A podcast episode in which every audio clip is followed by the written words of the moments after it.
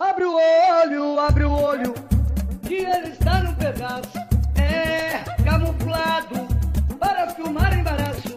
É, ele é cria, ele é da família, não é limpo, não. Ele é o topo, ele é pique, ele é brabo, ele é o pagodeiro, nosso irmão.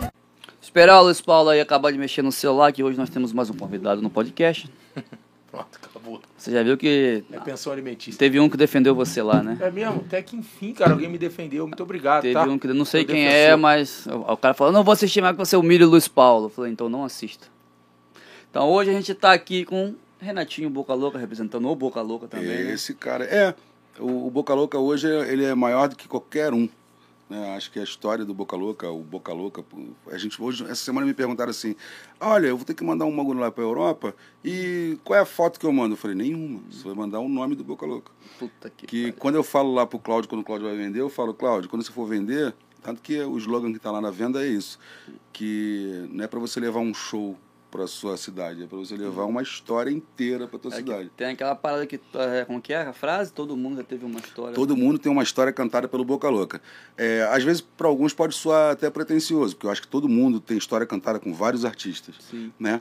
Mas naquele. O que acontece? A gente escuta muitas histórias, histórias, N histórias assim, de situações é, de perdas de pessoas, de passagens ruins da família, passagens boas, pessoas que se conhecem. É, depois eu vou escolher uma das histórias e vou contar uma delas aqui que, é, que ela é muito, muito forte, né? De pessoas relacionadas a pessoas que nem pagode gostavam, mas por causa de um amigo, por causa de uma situação que. que eu vou contar logo, né? Conta logo essa. Já, já começou agora, É, não deixa a curioso, gente não. A gente fez, foi fazer um show em Taubaté e nesse, nessa ocasião é, tinha um pessoal com uma faixa assim, Rafael. Manda alô pro Rafael, manda não sei o quê. E eu olhava aquilo ali e mandava, daqui a pouco eles pediam de novo, então o show inteiro. Foi aquele bagulho, eu falei, cara. Aí eu falei, cadê o Rafael? Aí ninguém me mostrava o Rafael. E depois eu fui entender o que estava acontecendo. Há um tempo atrás, um, um pouco antes daquela ocasião, tinha o Rafael, que o Rafael é, gostava muito de Boca Louca, e os amigos não gostavam de pagode, estavam de sertanejo, rock and roll, não sei o que e tal. E todo reunião que eles faziam, o Rafael enfiava o Boca Louca na goela de todo mundo. Aí chegava o Rafael e eu falava, ih, lá vem o Rafael com Isso Boca é Louca. fã, hein? Pô, ele enfiava o Boca Louca na goela de todo mundo.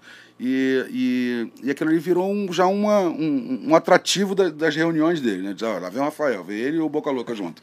Eu tá. E, e, e numa ocasião a gente ficou sabendo que a gente ia ter um show também em Taubaté, que era um outro show na outra, no- nessa ocasião que antecedeu essa data. E, e ele começou falar, cara, vai ter Boca Louca lá no, em Taubaté, vamos, vamos, vamos Boca Louca. Nego, ah, pô, vou roqueiro de- nada, pô, vou nego, todo mundo, ah, vou nada, churrasquinho aqui, não sei o que, vou sair daqui pra ver Boca Louca, vou nada, ninguém, ninguém queria. Ele deu um jeito, saiu, foi em casa, depois de passar o dia todo num churrasquinho lá, no, tomando o negocinho dele, ele saiu, foi em casa, tomou um banho, trocou de roupa, sentou no carro, e falou: eles não querem ir, eu vou. Eu não vou perder a oportunidade de ver o Boca Louca. Infelizmente, no caminho, o Rafael sofreu um acidente Caramba. e Rafael veio a falecer. Falecer. E eles foram no show do Boca Louca, que aconteceu depois, Depois. com a faixa do Rafael, é, talvez pensando que poderiam ter ido, não sei, não, não, não, não vou é, até botar uma carga emocional maior do que isso na situação, né? Mas é, eles foram até lá porque eles queriam que eu soubesse que ex- existiu o Rafael, que o Rafael Caramba. e eles passaram a escutar o Boca Louca por causa do Rafael, né? E aonde, qual é minha- por que, que eu estou contando essa história também? E eu vou aproveitando essa história, eu vou deixar uma mensagem aqui. Que é, eu não estou culpando os amigos disso não, mas é, é, às vezes a gente tem que se policiar e tratar, é, é, tratar com importância aquilo que é importante para o outro. Às vezes aquilo, algo não pode ser tão importante para você, mas se você é amigo, vai com o teu amigo. É importante para ele. O que vai provocar, aquilo vai provocar nele, talvez não te dê a mesma reação. Mas o que a felicidade dele vai provocar uma reação muito legal em você. Então, às vezes a gente perde a oportunidade de, de, Caramba. de tratar com importância aquilo que é importante para o outro. Que aí, da mesma forma, talvez você receba isso dos outros também, né? Porra, hein? Pesou essa história aí? Nossa, mano. É, mas é, é, eu antigamente eu, cantava, eu contava essa história e Caramba. chorava. Agora já tô. Acho que a pandemia eu já chorei tanto que eu já gastei a lágrima inteira já. Caramba, essa aí foi pesada. Mas o Boca Louca, ele é de qual ano? Qual ano que nasceu realmente o Boca Louca? E quem eram os integrantes ali logo no começo? Então, o Boca Louca começou, na verdade, assim, ó. ah, em 94, teve a Copa do Mundo e eu, e eu trabalhava com torcida, tinha o D'Artagnan, que ele tocava com corneta, ele, ele ia para os estádios tanto de, de futebol, como também no vôlei de praia, como no vôlei indoor, e eu trabalhava com ele. Aí nessa ocasião eu conheci o Leandro. Sim. E a gente Você na aí. época, é, na época é, é, eu conheci através de um amigo em comum que trabalhava comigo. E quando eu cheguei de lá, tinha, eu ia assinar um contrato novo, porque eu era patrocinado na época pelo, pelo Banco do Brasil e depois, na ocasião da Copa, pela Brahma. Mas quando voltamos da Copa, eu ia ter que assinar um novo contrato com o Banco do Brasil, que iam ser mais três anos ou quatro anos, não me recordo Mas não direito. entendi, era, era de que o contrato? Era justamente de- de- do marketing do, do. Que assim, o Banco do Brasil lembra começou aquela coisa das camisas, de, Sim, sim. de pontuar os lugares? A gente fazia o quê? A gente ia para os estádios, né, junto com o. o o, o âncora era o D'Artagnan, da Corneta. Ah, eu era tá. mais um no meio. Entendi, ok? entendi. É, então a gente ia para esses lugares, né? E existia um estudo em relação às transmissões, aonde as câmeras iam passar por mais vezes para justamente popular esses lugares. E eu ia com o violão tá. e fazia música justamente para atrair a- a- a- as emissoras, as reportagens, justamente para atrair, atraindo aquilo, atraía atenção para a marca também.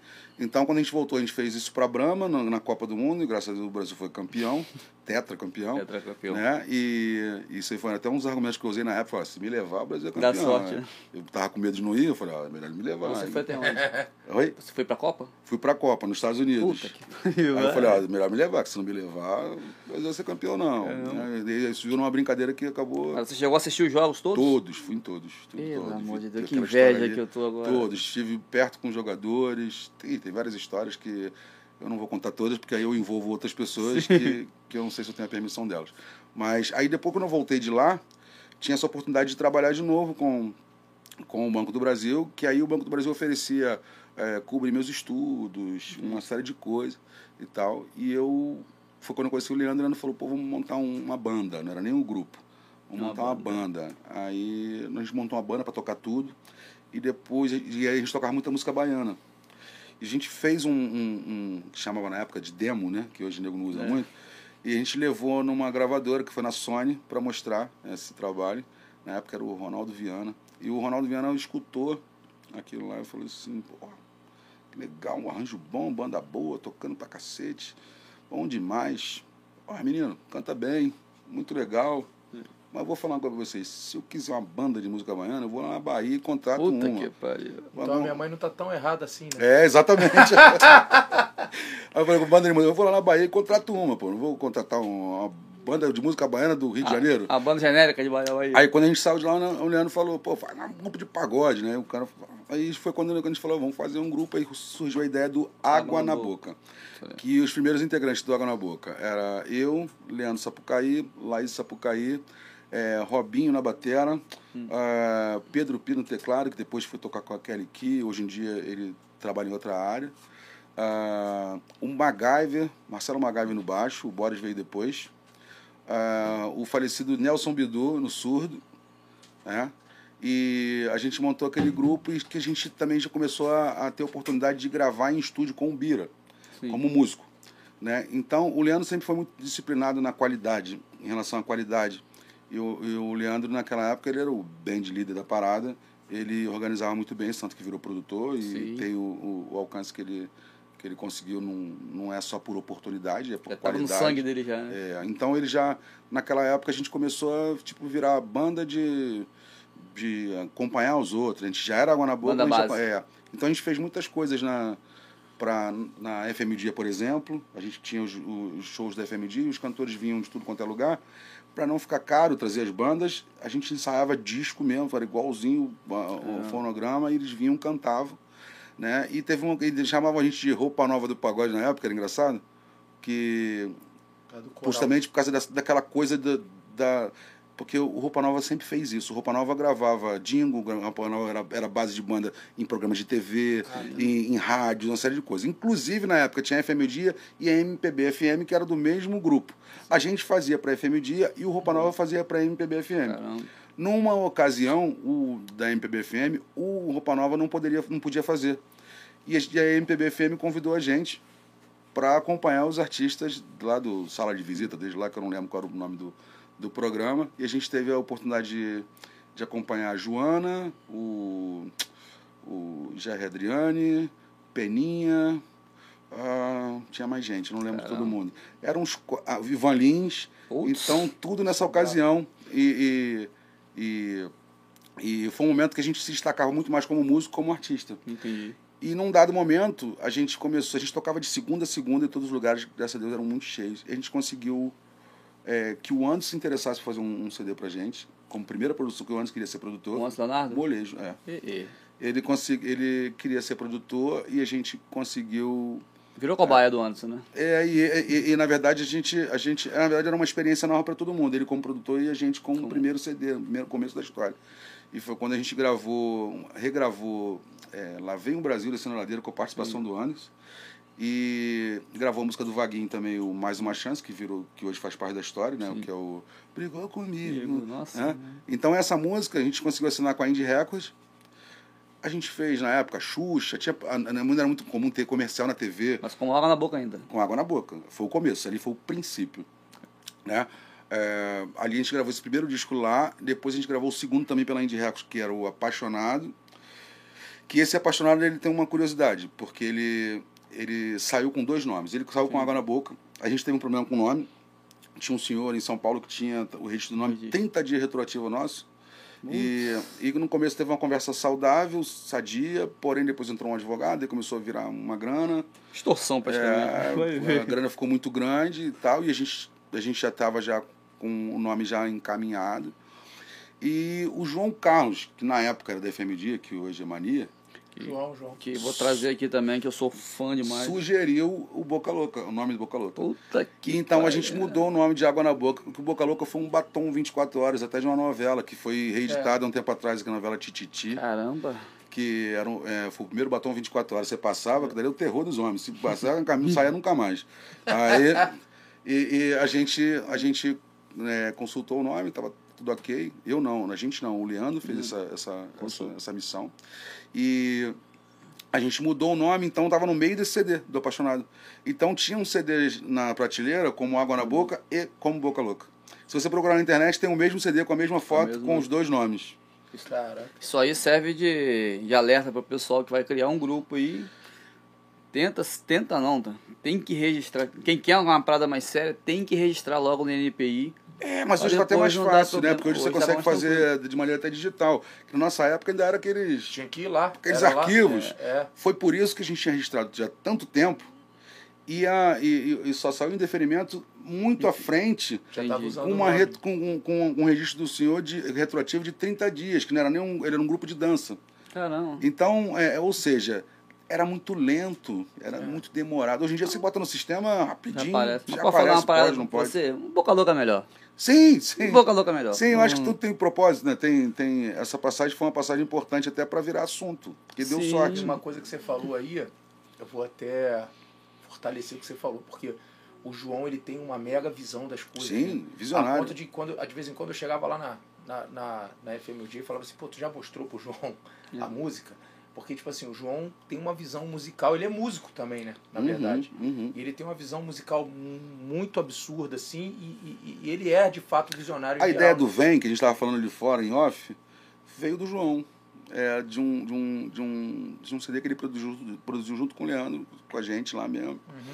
E um CD que não saiu, que ia sair pela Virgin, e a Virgin encerrou os produtos nacionais na época, e a gente, mas a gente reaproveitou muita música que tinha ali. Era o Vem, Procurando Alguém também tava, tá ali. É, tem Atitude, que é do Tuninho, que tá no DVD. Ah, tem uma música Sem Rancor, que é do Tuninho e do Davi, que foi gravado pelo Pique Novo. É Não vou guardar rancor, isso nem pensar. E- É, do Mi maior. também. É, Lá pra dó Essa- depois. Isso aí. depois- É. o, o, o, o, aquele, a gente acabou reaproveitando muita coisa, mas a ideia inicial, naquele CD a gente fez até uma participação com, com o Moraes Moreira, que foi viabilizada pelo, pelo João. Foi É, cara, viabilizado o pelo João, ele tem essas, essas sacadas boas, né? Esperar a pandemia Eu- eu passar, tenho, vou eu tenho convidar um o DVD João. aí do João, da Mania, que é cada um cantando samba, né? Esqueci o nome do DVD, eu tenho aí, veio numa caixa assim pra mim, bonito pra caramba. E foi uma ideia também. É, o João legal. sempre foi visionário. Eu vou te dar um. O João estourou muitas músicas que, que, que pessoas não acreditavam, né? Há muito tempo atrás, quando estava lá o, o, o- Isso é a história que eu escutei, tá? Salve qualquer engano, porque eu não participei, mas é o que a gente escutava, né? É, é, a, a- o Que Loucura tinha aquela música, né? O, tinha, não tem, né? Na história, aquela. E as estrelas lá no céu, eu, cantada pelo Picolé. né? Aquela música, ela foi. Ela estava no CD. O Que Loucura estava na Warner, se eu não me engano. Não lembro se era Warner, se era BMG. E eh, começou a tocar um pouquinho aquela música lá, a música não virou e parou. Isso foi a época que o João saiu da FMD e foi pra Mania. O João pegou essa música que ele acreditava muito e. Que, que eu acho que era Largou. mania também. É, já Aí tinha- Tinha um tubarãozinho, não é isso? Exato, exato, já era na João, Mania. Era João. Era o João, que tinha saído da FMD e tinha ido montado uma mania, né? Então, é, é, é, ele pegou essa canção porque ele acreditava na canção e tinha já amornado a história do, do, do Que Loucura, ficou aquela coisa meio morna. E ele levantou a história do Que Loucura, inclusive é, é, credenciou a- a- a- a- o contrato do, do Que Loucura por causa dessa música, porque ele botou pra tocar a música, virou, explodiu, a música é referência até hoje. Isso aí. E Ela quando eu te novela, né? conhecia, tu não vai lembrar, porque é muito antigo. Eu cantava no Que Loucura, que tinha saído, o Delcio, o Picolé tinha saído, tinha entrado o Renatinho, e depois eu entrei. O É, eu, não, Renatinho. eu não lembro. Tive até com o Eu nem- Renatinho eu não, tinha isso na memória. É, eu, Eu, encontro muito com o. Renatinho. Eu encontrei com ele hoje. É, Foi quando eu te conheci, naquela época. Ele foi em 2006, se eu não 2005, por aí. E ali é uma história muito difícil de fazer manutenção. Não Né? dá. É, ficou muito pontuado com, com todo mundo ali. É, é. Não é questão de qualidade, não é Não, questão de conhecimento, não não é. é, questão do Foi quanto pode ser bom. hoje. É muito difícil de você fazer manutenção é, de uma história com Prateado, Delcio Luiz, Pô, é foda Picolé. Picolé. Porra, é muito difícil, cara. Muito difícil. Os meninos são legais, tocam bem, o Renatinho canta bem Sim, também. sim, é louvável. É louvável o trabalho que se faz. Eu tô falando Mas- que eles pegaram um, Uma pica. né? pé, um negócio Uma grande para resolver. Pica, não dá. Entendeu? E eles vêm fazendo da maneira que pode ser feito, do que eles podem entregar, né? Estão aí, de certa forma, eles trabalham, né? Eles estão, né? Mas as pessoas é, têm essa é, é, Memória, né? memória, não adianta. É, realmente, é uma história que é difícil de, de você virar, né? Sim, Talvez é assim, eu ouvi uma pessoa dizer que a cada seis, cada seis ou cada dez anos, não me lembro agora, vai se renovando isso. Porque assim, se eles conseguissem lançar, todos nós, né? A gente lançando coisa nova, vai ter uma hora que a gente Sim. pega uma, uma galera que não viveu um Exato, certo assim, momento. mas assim, é o que eu falo. Você pode repaginar e aproveitar a história porque ela está ali, não tem como ela você jogar ela fora. Aham. né? Mas isso não foi feito nesse período. Foi Sim. sempre vivendo da história. Só que é uma história construída por quem não está mais É. e não construída por quem está, né? Então o que eu, eu nunca tive essa liberdade de falar, de entrar nesse assunto com o Renatinho. é, mas vou deixar até aqui. Mas ele é meu amigo, aqui. pode falar, com Ele é meu brother também. Eu vou só falar assim, eu acho que deveria ter uma nova história construída para ter como respaldo a história construída lá atrás. Isso aí. Entendeu? Porque aquela história construída. É, porque assim, olha o mercado. Desde 90 para cá. Ah, quais são os poucos grupos que os cantores nunca saíram? Pique novo. Não, já saiu. Já saiu. né? Só tem um. Só tu. Não, o Não Anderson tem. do Molejo Ah, o saiu. molejo. Antes do, é, antes do molejo. Quem? Renatinho, você chegou, o Boca Louca, você ficou um tempo afastado. Ficou. Nunca Não, fiquei. nunca. Teve a Gabi, você estava também, né? Tava Ah, também. então tá. Eu tentei, na verdade eu queria parar naquela, naquele momento. Ah. E eu tentei, eu botei a Gabi e botei Sim. o Magno, na época que Isso. foi do Bonanza e hoje está no, no disfarce. A minha intenção é que o povo abraçassem eles e que eu, eu queria sair, eu queria parar. Naquele momento eu estava muito desgostoso com muita coisa e não queria continuar. Entendi. E, e eu estava muito, tava muito cansado de ter que ficar convencendo os outros de alguma coisa. E eu achava que eu não deveria fazer isso, porque é, não se realiza nada grandioso, vitorioso, é, com pessoas que não acreditam naquilo que você está fazendo. Se, você, se as pessoas não estiverem do teu lado, mesmo que seja um investidor, que ele está vendo o dinheiro, Sim. mesmo que ele seja um investidor que está pensando no dinheiro dele, mas se ele não estiver do teu lado como investidor, pensando no dinheiro, mas acreditando que ele vai ganhar dinheiro, Ele vai estar. a engrenagem não funciona, tem que estar todo mundo na mesma crença.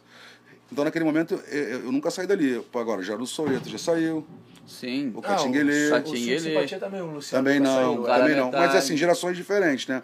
É. De 90 lá, é, você coloca, o Soeto saiu, o Catinguelê saiu, o metade saiu, o Cara Metade saiu, Verdade. é, Morenos, Saiu- Morenos, saiu O, o Learte, né? só para contrariar, Todos, você vai colocando aí. Saiu. O Raça Negra passou, o Luiz Carlos passou a fazer um trabalho sozinho, que depois ele uniu ao nome Raça Negra, Sim. né? Mas foi um período que ele ficou sozinho, né? Verdade mesmo. Eu não sei se sem compromisso, em algum momento o Marcelinho saiu, não sei. Saiu sim, mas acho. o, o Marquinhos Sensação saiu do Sensação. Você tem assim, aí, aí eu vou te falar assim, você pode falar, ah, que cantor ele fica. Tem muita gente que tem essa maldade, né? Ah, porque o cantor vira estrelinha e ele quer fazer carreira só. Hum, Cada motivo de saída de cada artista de cada lugar são motivos totalmente distintos. Não sei se tem alguns parecidos com outros, mas são histórias únicas. Às vezes a gente quer coisas para nossa vida que os outros não querem. A gente tem É. que respeitar essa. É, essa- aqui no Rio de Janeiro, é, na época do meu grupo, não vou falar o nome Não, já é, ficou cara, eu tô cortando o grupo dele mas, agora é, direto. mas, mas aqui no Rio de Janeiro a gente fez um barulhinho maneiro lá em 2009. E aí eu recebi uma mensagem esses dias lá no meu, no meu canal no YouTube falando assim, pô, cara, por que você não volta pro grupo, cara? Volta pro grupo, O grupo vai ficar legal e tal. mais. Só que não fui eu que saí. O grupo desistiu. E eu acabei ficando sozinho. Então, tipo assim, Uhum. quem, quem vê de fora, quem é de Comigo. outro estado e tal, o nego acha que eu saí, que Comigo. aconteceu contigo. Comigo. O Boca Louca foi o seguinte. O E Boca a Louca- marca também é minha, mas eu não continuei. O Boca Louca foi o seguinte, o Boca Louca quando chegou ali em 99, a gente já tinha feito um sucesso regional significativo, a gente já feito os maiores programas, mas a gente não conseguia sair do Rio. A gente ia e voltava nos mesmos lugares no estado do Rio inteiro, É, interior, aconteceu mas não comigo. conseguia sair do Rio. A, a gente já tinha virado Duas Paixões, já tinha lançado pela, pela EMI, a música tocava em tudo quanto é lugar, mas a gente só tinha, era, no Brasil, a gente era artista de uma música Entendi. que era Duas Paixões. A gente não conseguia, não- ninguém levava a gente para lá por causa de uma música que era que tocava bem, mas que não era a explosão naquele momento. Duas Paixões virou explosão depois. Depois. Então, aquele E momento agora ainda é, né? é, hoje, hoje ela, hoje ela, que eu falo assim, eu vou morrer, ela vai ficar aí. É, Ela é composição já de quem? Ela A é Toninho. É. Ela, ela é uma música que já foi regravada por muita gente. Pô, e tá sempre sendo Na regravada. live tem. Tá sem, sempre tá sendo sempre regravado. O Netinho de Paulo já regravou. É, o Turma do Pagode já regravou. E muitos artistas que eu posso citar. Se você der um Google aí, tu vai, Vai vai, um achar um monte, de né? coisa. Graças a Deus, assim, é o nosso fininho. Então a gente tinha. eh, Quando chegou nesse momento, todo mundo tinha ambições que a gente não estava conseguindo. Quer dizer, a gente não estava conseguindo alcançar com Boca Louca naquele momento, porque a gente não conseguia sair do Rio. É, esse foi um dos motivos, por exemplo, que tinha o Leandro e tinha Larissa Sapucaí. Uhum. Eles saíram por causa disso? Então, é, eles, eles, o o Leandro tinha essa ambição da produção, né? É, e ele tinha a ambição de ser famoso, óbvio, como todos nós tínhamos, de, que nosso trabalho chegar em todo lugar, e a gente não conseguia chegar. E ele, a gente já estava trabalhando muito tempo gravando com o Bira, ele hum, é mais colado no Bira ainda do que a gente, né? E, e ele- eu acho que ele aprendeu muito, ele que pode responder isso, mas eu acredito que ele tenha aprendido muito com, com, com o Bira, porque eu não estava tão colado, eu aprendi muito com o Bira. O Bira é uma peça muito importante nessa, nessa, nessa engrenagem de 90.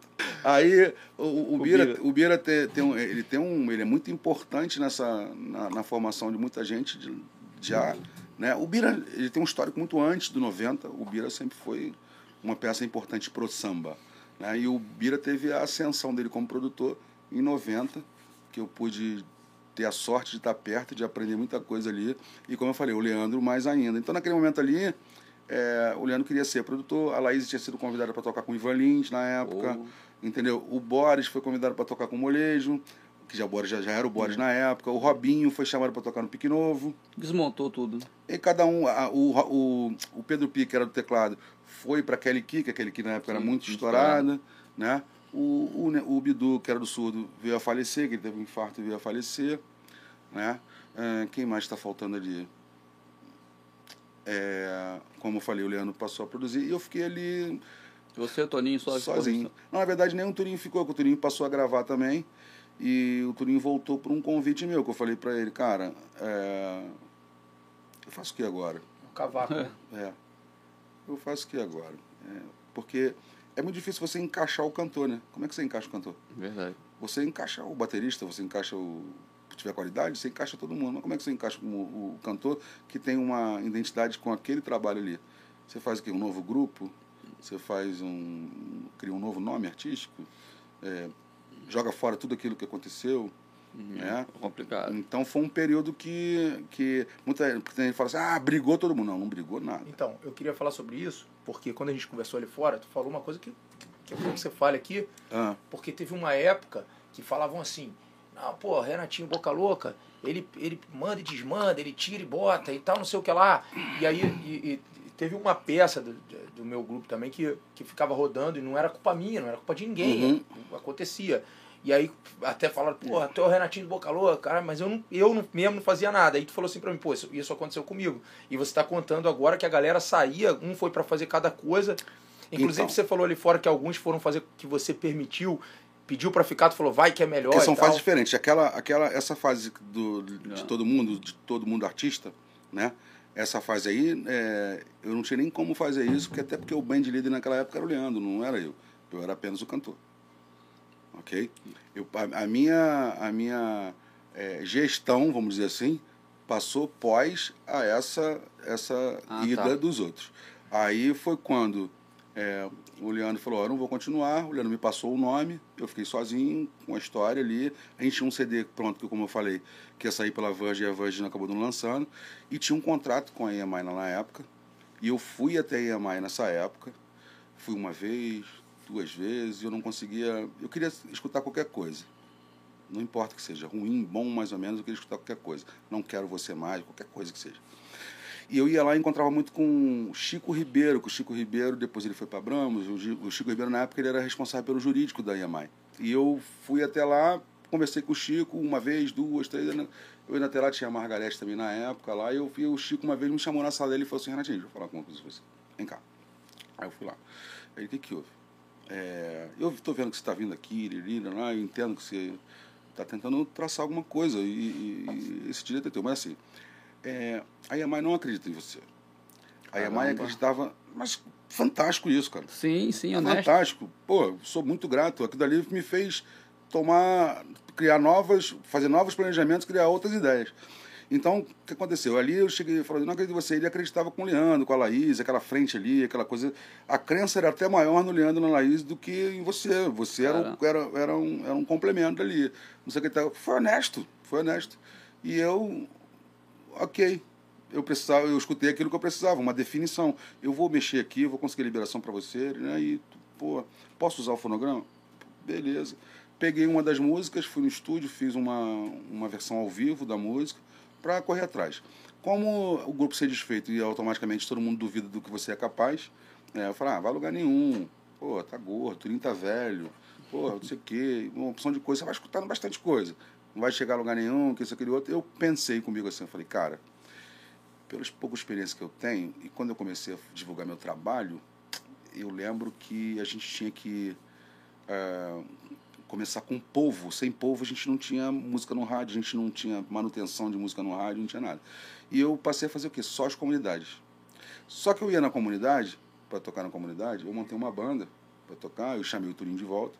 Eu ia tocar na comunidade, eu tinha uma banda que a minha produção custava na época 1.200 reais.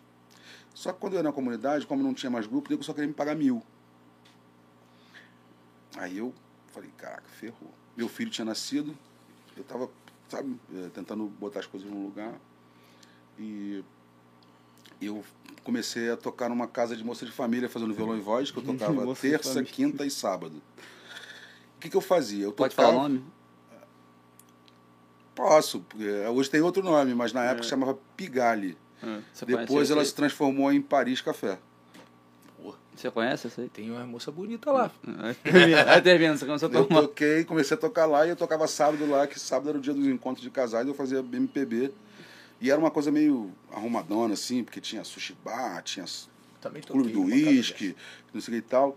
E eu fui para lá por causa de quê? Ah, eu não posso falar o nome de um, de- desse rapaz, né? É, até em memória dele que ele já faleceu. Mas é, esse que era dono de casa e tal, eu falei para ele, cara, eu preciso trabalhar. E eu, ele falou, mas tu vai querer cantar aqui dentro? Eu falei, vou. Ué, E eu fiz e deu certo. E eu comecei a cantar lá. E eu pegava parte desse dinheiro, porque no final de semana eu ia tocar com a banda em alguma comunidade. Então eu pegava o dinheiro Ah, da, da comple- casa e completava Ah. o dinheiro da banda para tocar na comunidade. caramba. Aquilo foi pesando. Agora muita gente vai entender muita coisa que o nego fala. Aí quando chegou um momento, estava tão pesado, eu não estava conseguindo eh, ter mais nada. De me desfiz do carro, fui me desfazendo de coisas que eu não podia me desfazer das coisas do meu filho. Mas eu fui me desfazendo de qualquer luz que eu podia. Eu tinha uma namorada que me emprestava o carro para ir trabalhar, né? Assim, Cara, gente boa. a minha história contigo. E eu lembro, e eu lembro que, que eu pegava. Eu juntei a banda e falei, gente, vocês não querem fazer meia meio comigo? Vocês ganham 50%. O que der, deu. Hoje É 50% de pouco, mas amanhã pode ser 50% de muito. Ah, não sei o quê, aquele papapá, não sei. Falei, porque eu lembro, quem fazia isso era o Gonzaguinha.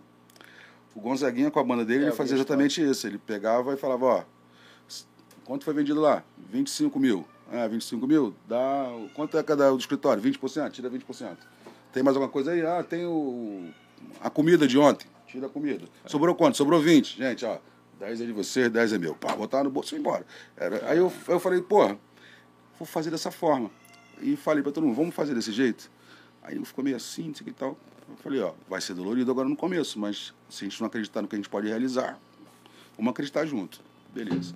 Começou essa coisa. E eu falei assim, eu não, coloquei, não incluí o Tuninho na parada. Eu falei assim, ó, o Tuninho deixa comigo. O restante que sobrar é tudo de vocês. Né?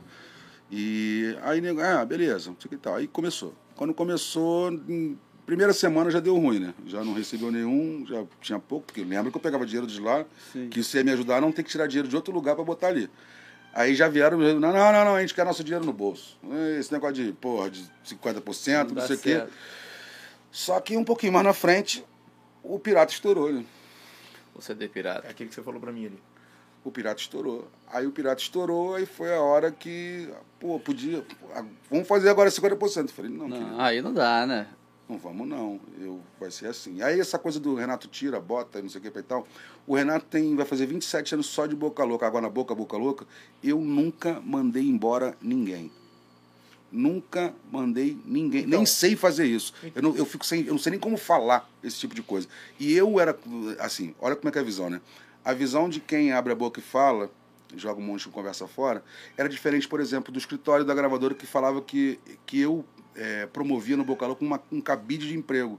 Porque eu colocava uma pessoa, às vezes as pessoas não, não, não, funcionavam, funcionavam. eu botava outra para resolver e não mandava aquela embora.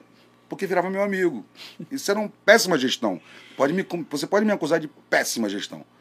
Agora, de que eu mandava, desmandava, que isso, aquilo. Não, eu gostava do seguinte: nunca, nunca fui é, drogado, nunca usei droga. É, tinha amigo pra caramba que gostava pra cacete, convivia com eles. Uma coisa, uma coisa, outra coisa, outra coisa. Ali eu não gostava, não permitia. Entendeu? É, muita coisa aconteceu ali que eles faziam, por exemplo. ah, tudo rebate no cantor, bom ou ruim. Né? Então eu já fui chamado de homossexual, que eu era, que eu era viado, que eu dava o meu negocinho. Eu já fui viciado em jogo, gastava Pô, todo o meu dinheiro com prostituta.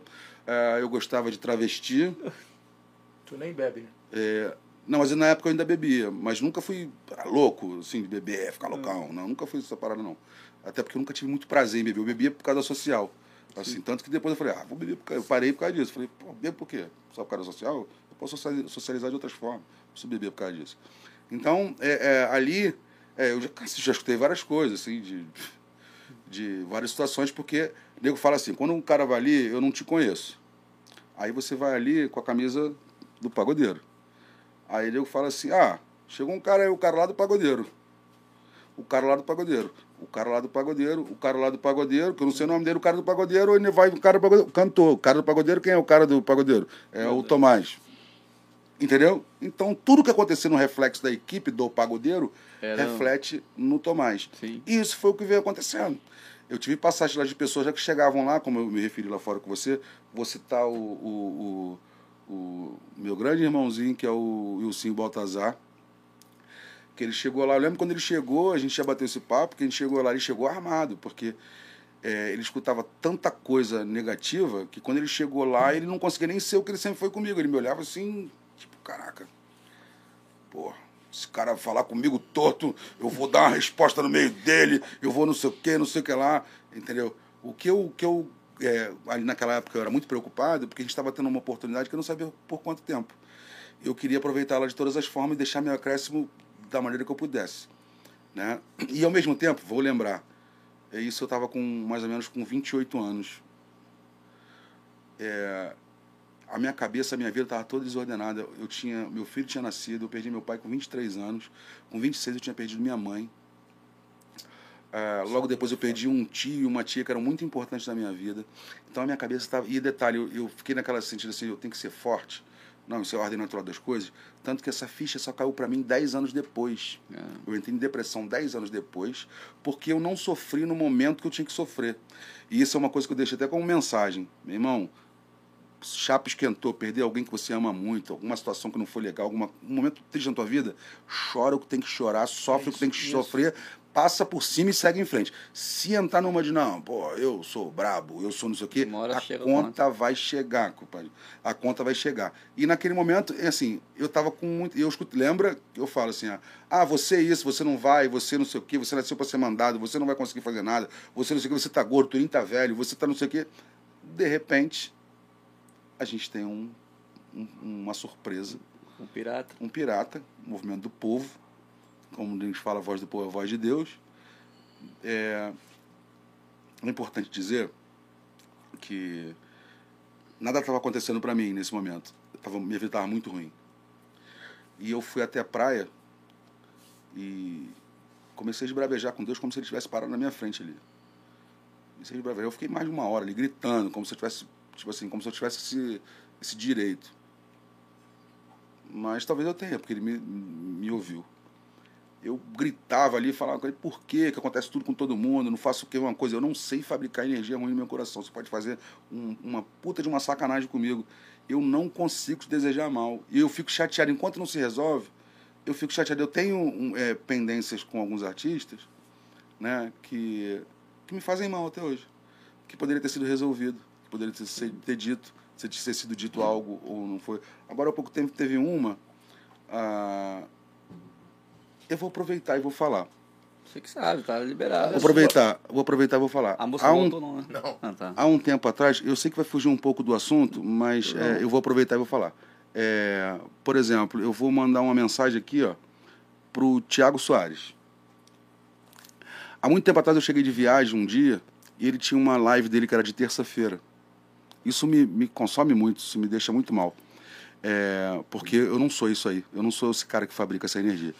Entendeu? Então, assim, é, eu, eu cheguei em casa e tinha, no dia da live dele, que eu não lembro se era no Meia, eu lembro que era mais ou Não, menos. no, no, por no aqui. Caxambi não, Silvio não? Foi no Silvio. É, foi, a, foi a primeira, eu acho. Foi né? no Silvio, Era, não acho foi? que era de terça-feira e a tal. hora deu, né? E eu não lembro, assim, eu não, sinceramente não lembro. O, o Malagueta, ele era do escritório na época, o Malagueta falou comigo, pô, tem lá, tu pode? Eu falei, posso. Cheguei de viagem, eu tinha, eu- muita gente sabe, nem todo mundo sabe, que eu abdicava das viagens de avião e eu ia de carro, viajava o Brasil inteiro, encontrava com os Uhum. caras lá.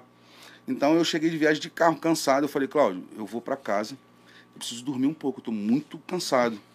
Mas vou botar para despertar e vou para lá e faço o bagulho lá. Mas, minto, quando eu cheguei, eu falei assim, tá de pé a, a, a live? Aí ele, tá, acho que tá sim, eu, mas vai lá, descansa lá que eu vou deixar a mensagem para você lá, eu te Quem aviso.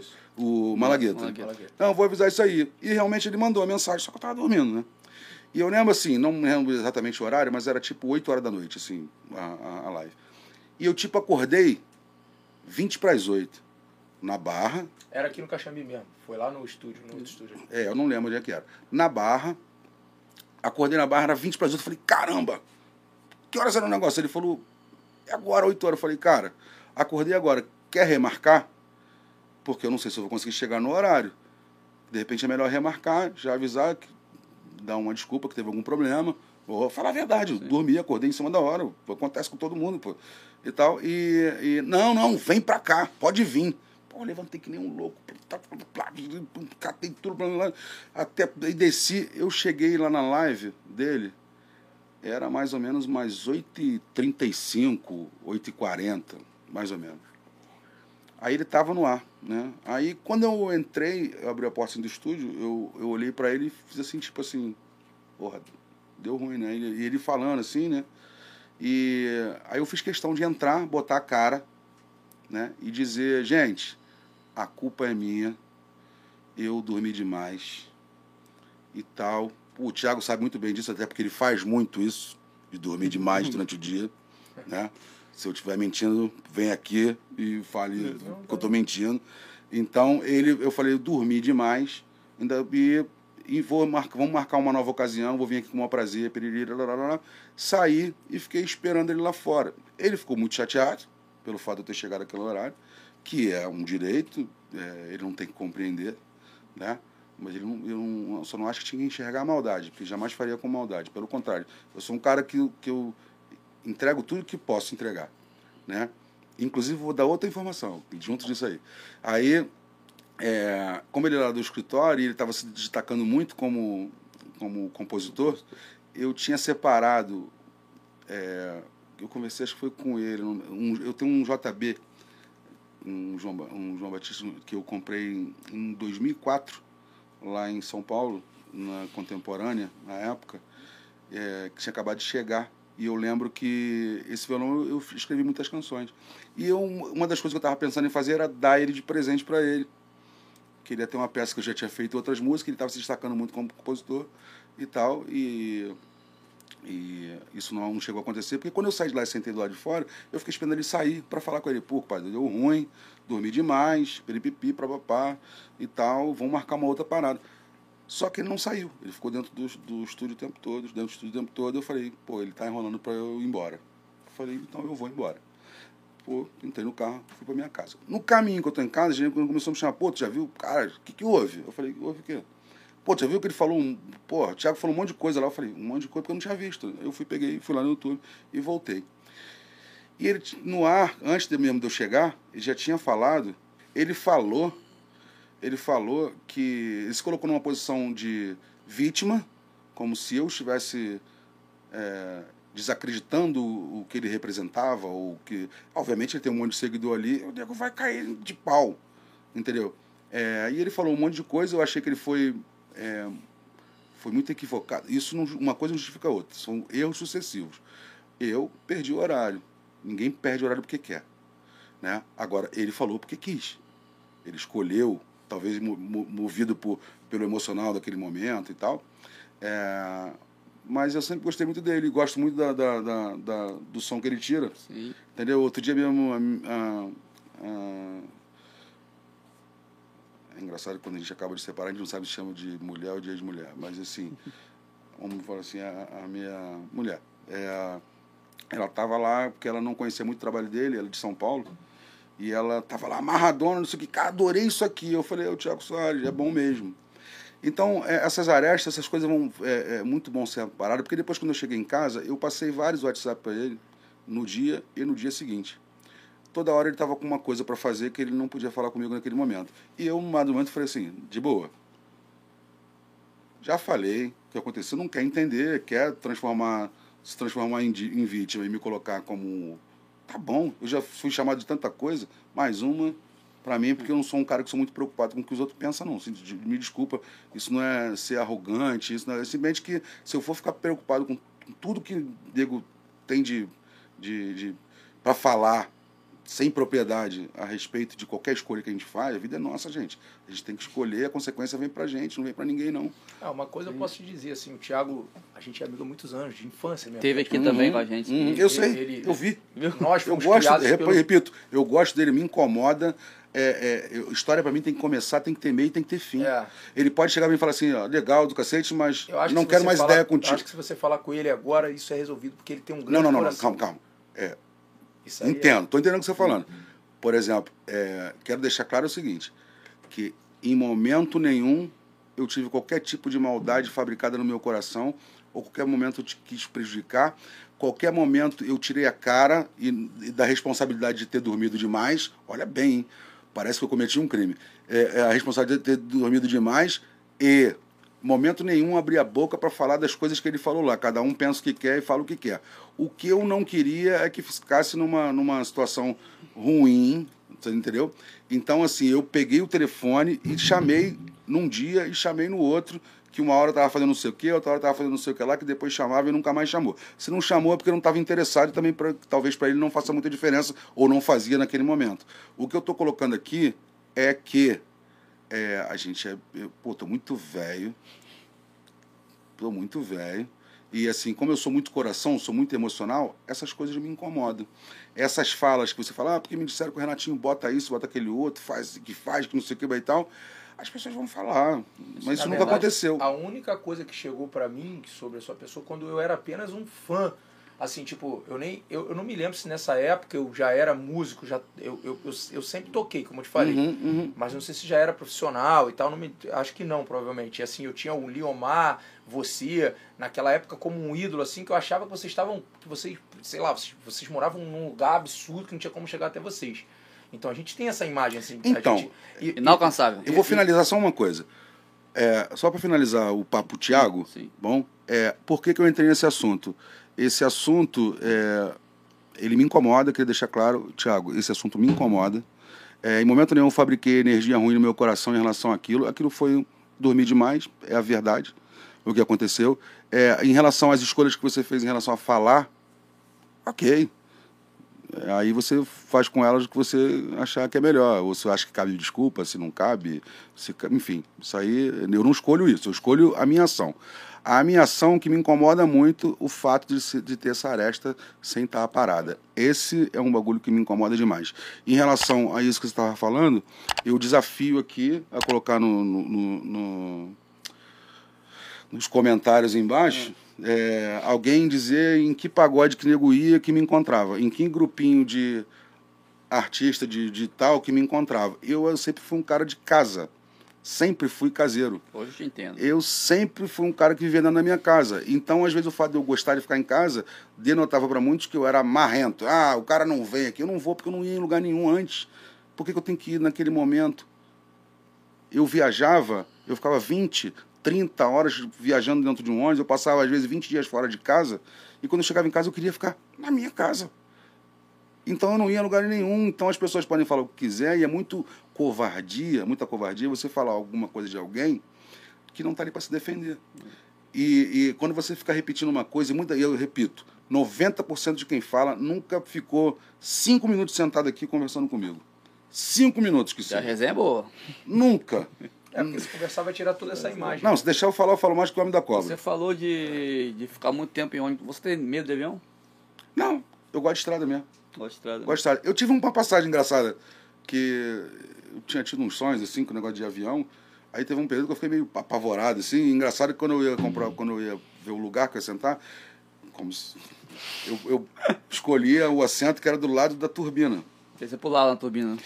Não sei, eu, era- naquele momento era, eu, eu, eu viajava, eu, quando, quando eu, antes eu, eu, eu viajava o tempo todo parar, né? olhando Você para ficava olhando pra turbina, ver se É como se eu fosse pegar fofo- fogo. como se eu fosse fofoqueiro da turbina. Eu ficava ali ó, sentado olhando pra turbina.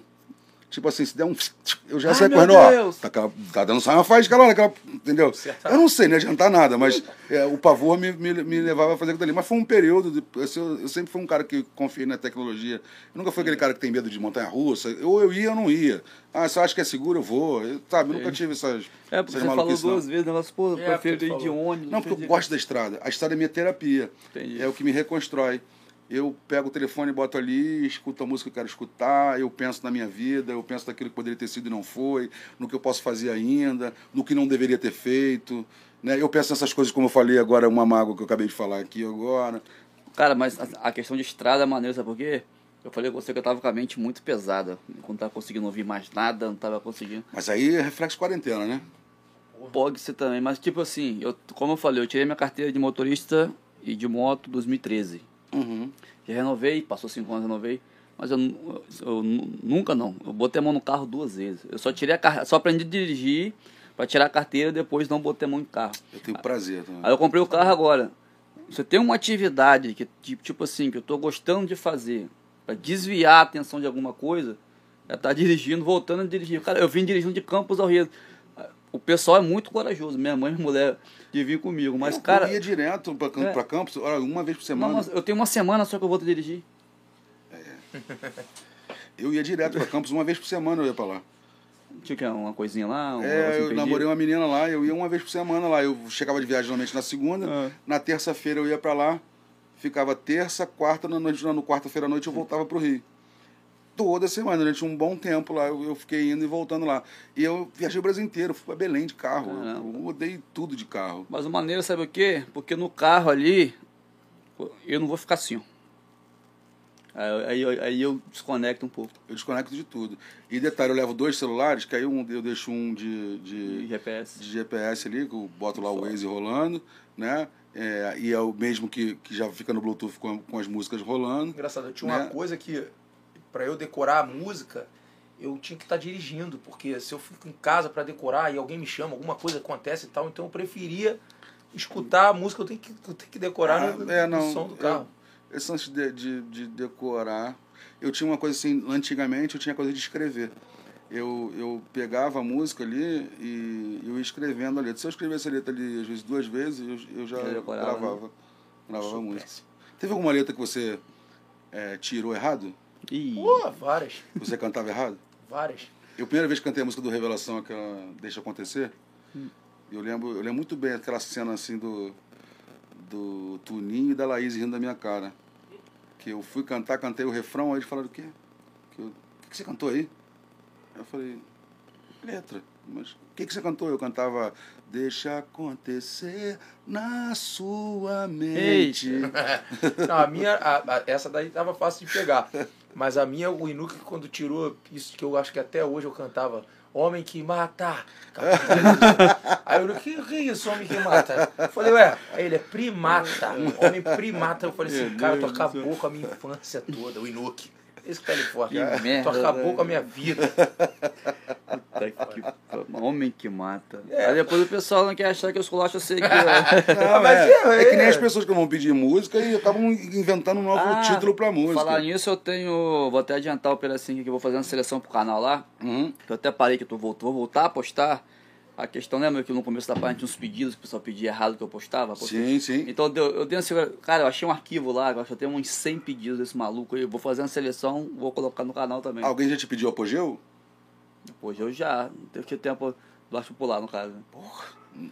Canta apogeu. Apogeu. Foi quem? Teve mais Canta coisa lá. apogeu. Falei, cara.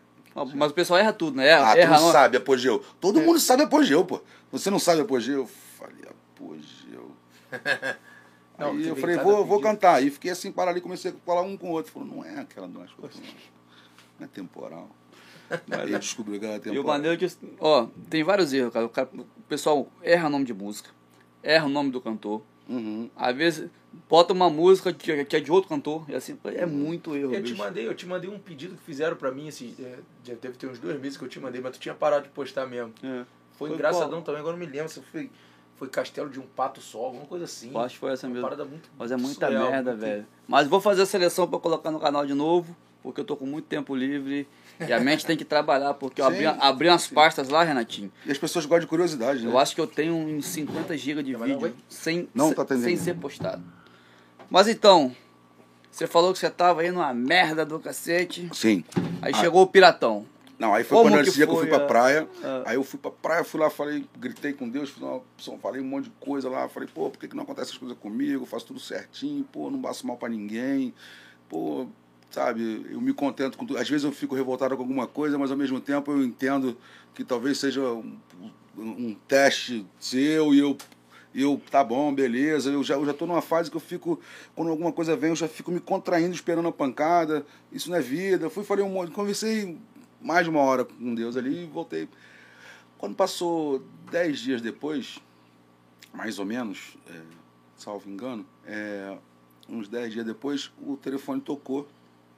E era o Cosmin, Cosmin que. Sim, é, foi empresário da revelação? Oi? Já foi empresário da revelação? É, foi, eu não sei. Cosmin, sim. É, o Cosmin, Cosmin, que era do, do, do RDN. Isso, isso, né? isso mesmo. O Cosmin foi, é, não ele comigo, né? Ele, como ele é mais velho, eu fui criado no mesmo lugar que ele, ali em Jacarepaguá, né? Então a gente rodava ali na mesma roda de samba ali, o Cosmin, o Amâncio, enfim, uma galera que daquela época que povoava ali aquela, aquela região de Jacarepaguá ali, né? É, o, eu quero lembrar o Só Preto Sem Preconceito, né? O Senzala, que até hoje faz um som lá em Jacarepaguá. Então a gente povo, aí o Cosmin me ligou e falou, ó, tem um cara querendo fazer um show contigo em Porto Alegre. Eu falei, Ui. Porto Alegre? É, um show em Porto Alegre. Eu falei, pô, mas Cosmin, eu- é, cara, não tem nem banda. Ele, ah, monta uma banda, pô. Monta uma banda e vai lá fazer Tá show. certo. Falei, tá. Aí eu falei, tá, tá bom. Eu cobro quanto? Eu falei, sei lá, cobra. Ah, cobra dois mil. Não, cobra. Cobra dois e duzentos, porque aí vou montar uma banda de 10, contando comigo. Cada um leva 200, você leva 200 também. ele está sem os 200 dele até hoje. Porque ele cobrou 2 mil. Ele não cobrou 200. Eu falei, ah, não vou deixar, de graça eu não vou não. Enfim, é, aí ele foi e falou aí um cara que era de lá, que eu agora não lembro o nome dele, que ele era um até um policial militar que ele fazia eventos, e era ligado a um jogador.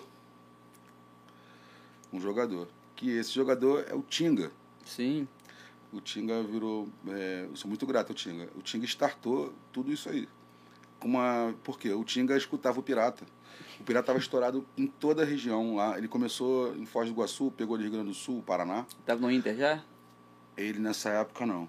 Não, era antes. Ele estava ainda no Grêmio, né? Ele estava no Grêmio ainda. E ele. E ele. Estou falando aí de 2001, Ah, tá, 2002, por aí. E, e eu fui até lá para manter. Ah, uma passagem engraçada que eu vou coletar o Boris e o Robin. Eu fui montei um ensaio, montei um, fui montando a banda, chamei o Boris, chamei o Robin pra bater, o Boris para tocar baixo. Óbvio, né? pra tocar pandeiro com nada.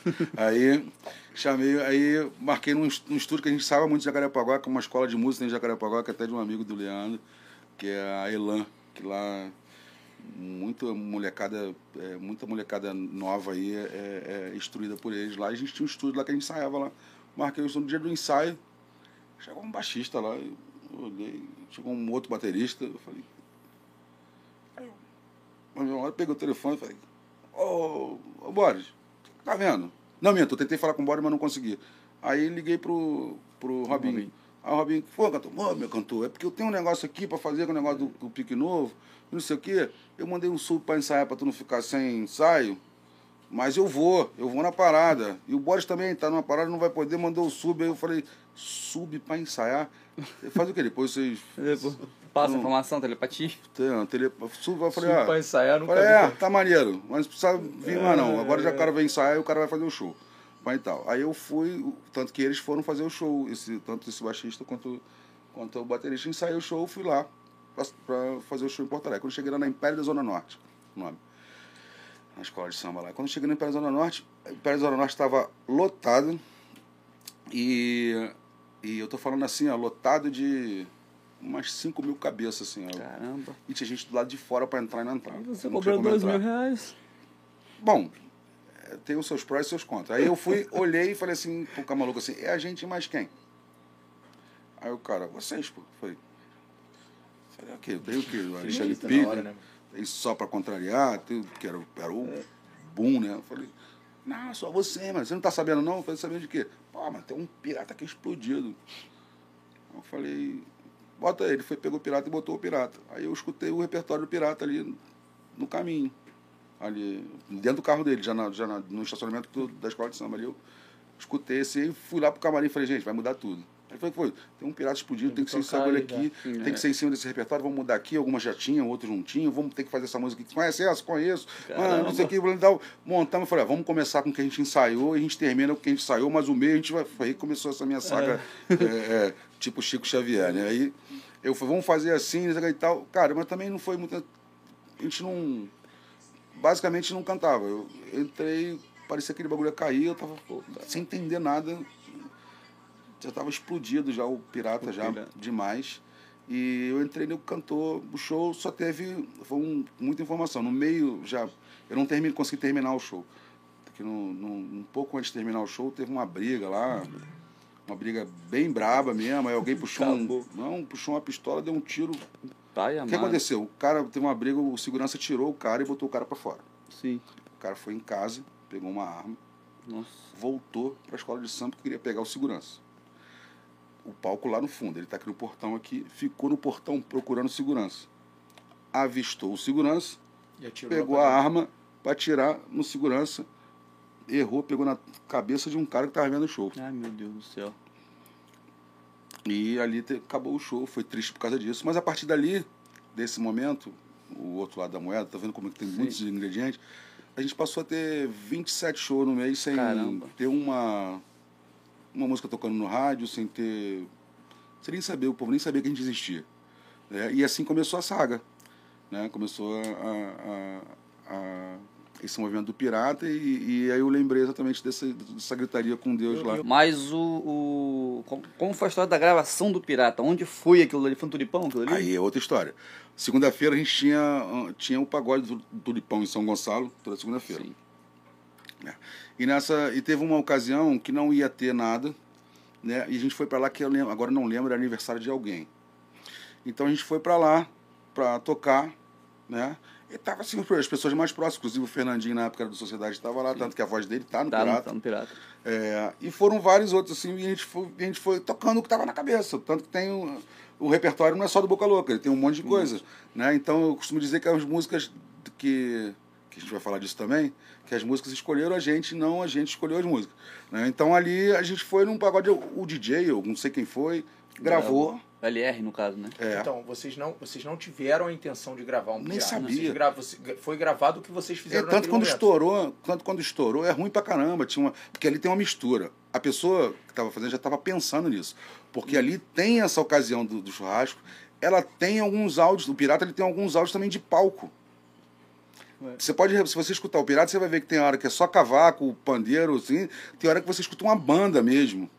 Então a pessoa que montou o Pirata, ela foi pincelando coisas. Então, e isso que eu ia falar que ele me cortou era justamente sobre isso.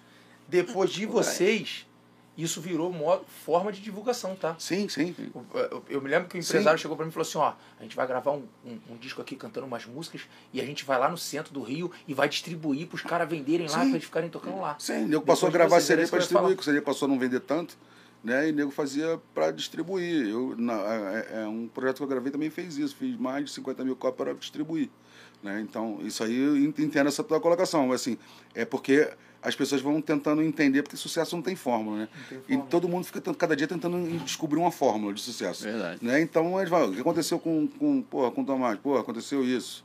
Então, Vai todo mundo fazer a Vamos mesma fazer aquilo coisa. ali. Né? Então acontecia isso. Na verdade, quando, quando esse lance do pirata, a gente nem sabia. E, ele, e quando o pirata estourou, aquele áudio do Tulipão e, da, e do, do bagulho, tanto que a banda não existia mais há tempo, já tinham separado há muito tempo. Ou seja, esse áudio foi gravado anos antes dele, dela estourar. Caramba.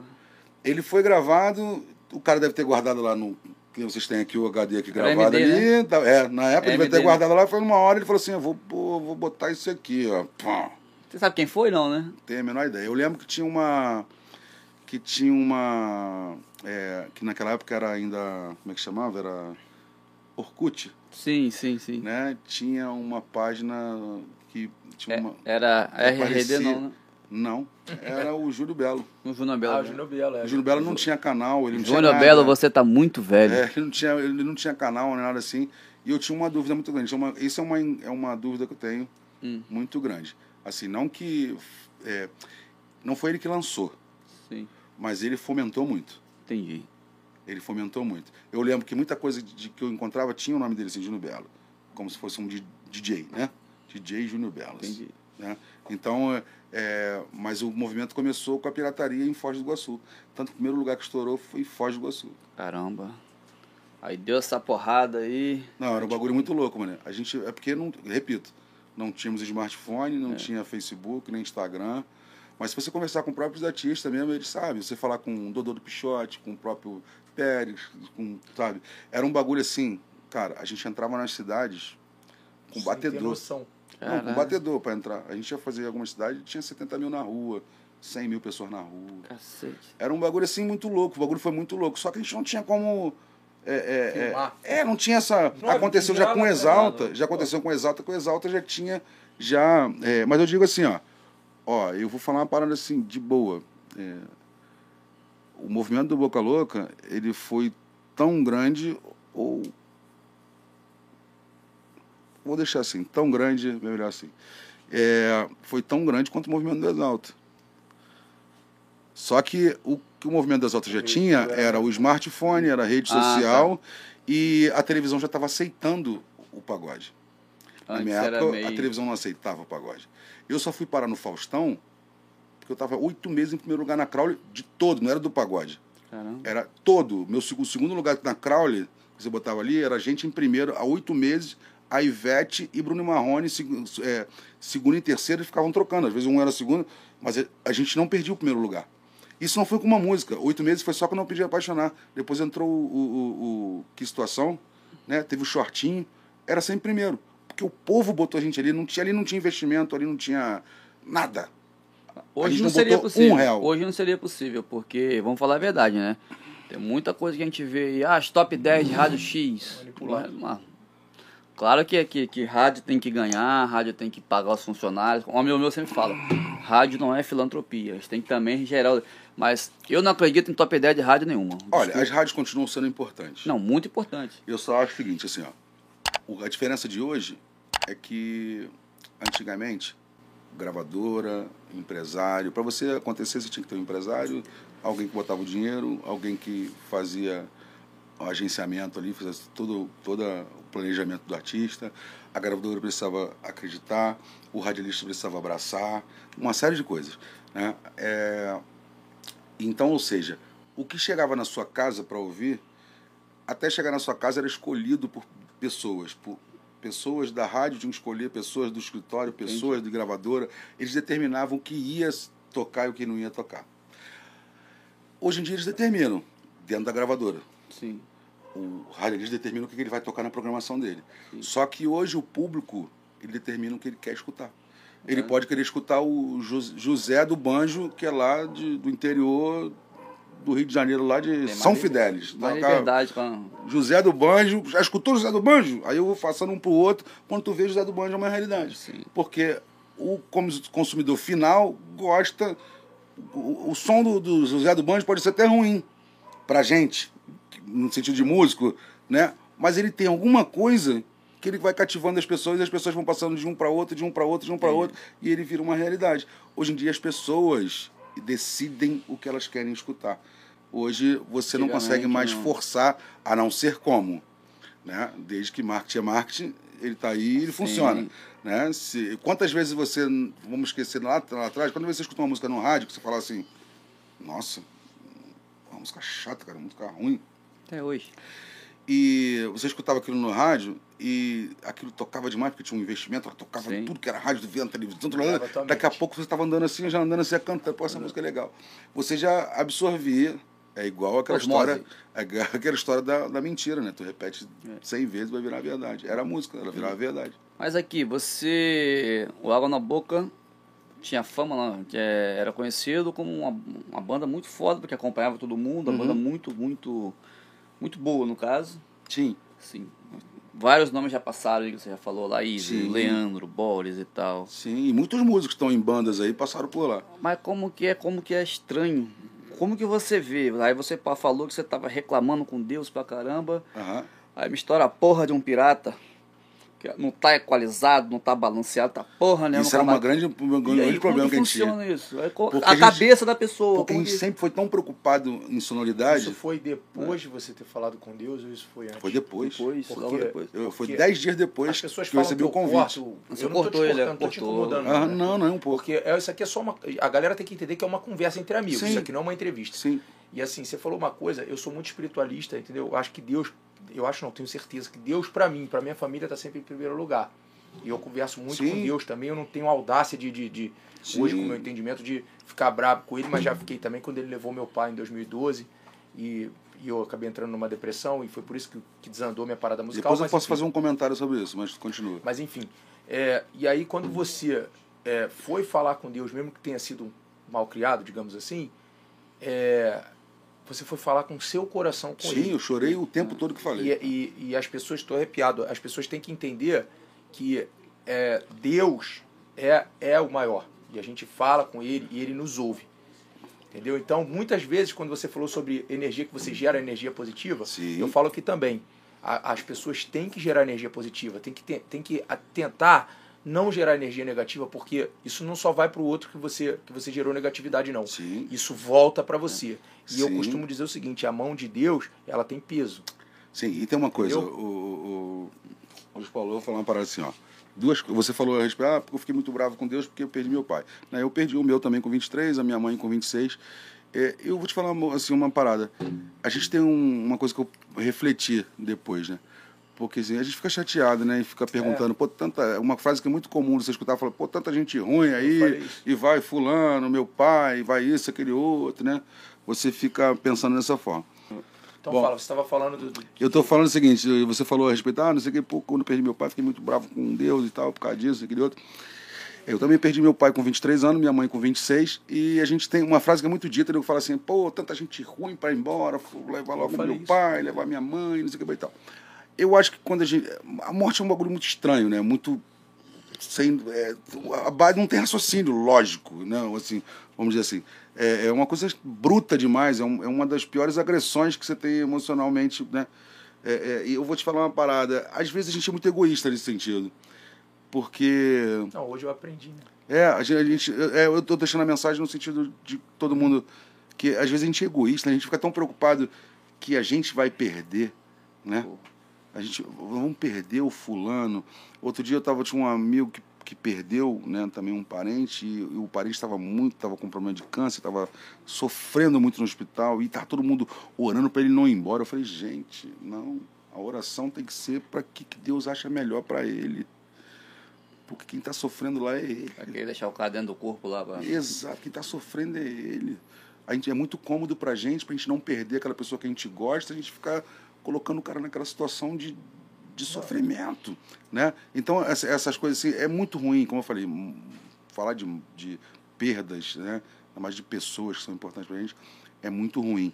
Agora, eu vou te falar uma parada assim, eu sempre fui um cara, eu nasci dentro da igreja católica, não fiquei dentro da igreja católica, né? É, de lá para cá, eu sempre fui muito, muito complacente. Eu sempre tive uma coisa assim: eu acredito em Deus, ponto. Mas eu, eu, eu tenho muita dificuldade de assimilar muita coisa em relação a doutrinas. Né? Eu, eu- tem coisas que eu acho muito legal, tem outras que eu acho que. Então, é, tem até um tempo, isso eu acho que seria, não sei se seria agnóstico, é aquele que acredita em Deus, mas não tem reunião, é, religião, Religião. né? Então, é, é, eu não sei se eu, se eu me enquadro. Por quê? Ah, nesse período da minha vida, eu, eu tive amigos, tive namoradas que tinham religiões diferentes, por exemplo, eram messiânicas, eu ia lá na igreja messiânica. Eu tive uma que era budista, eu ia lá, porque era importante para ela. É aquela coisa que a gente estava falando aqui, de tratar com importância aquilo que é importante para o outro. Mal não é me fazer. Então tem algumas coisas na filosofia budista que eu achava muito legal, algumas coisas na filosofia messiânica, e eu não acredito que Deus é contra aquilo, meu, meu olhar ok? Eu tenho parte da minha família que, ela, que, que, que eles são do centro, são umbandistas, outros são cantomblecistas, outros são espíritas. E como é que eu faço? Eu divido essa coisa, então, por fulano agora é candomblecista, então eu não falo com ele porque ele é do mal. Não tem como, como é que você... Então, assim, muitas vezes, alguma coisa... Aí, repito, eu tenho aquilo resolvido dentro de mim. Eu sei exatamente o que, qual é a minha visão e qual é a fé que eu tenho em relação a Deus.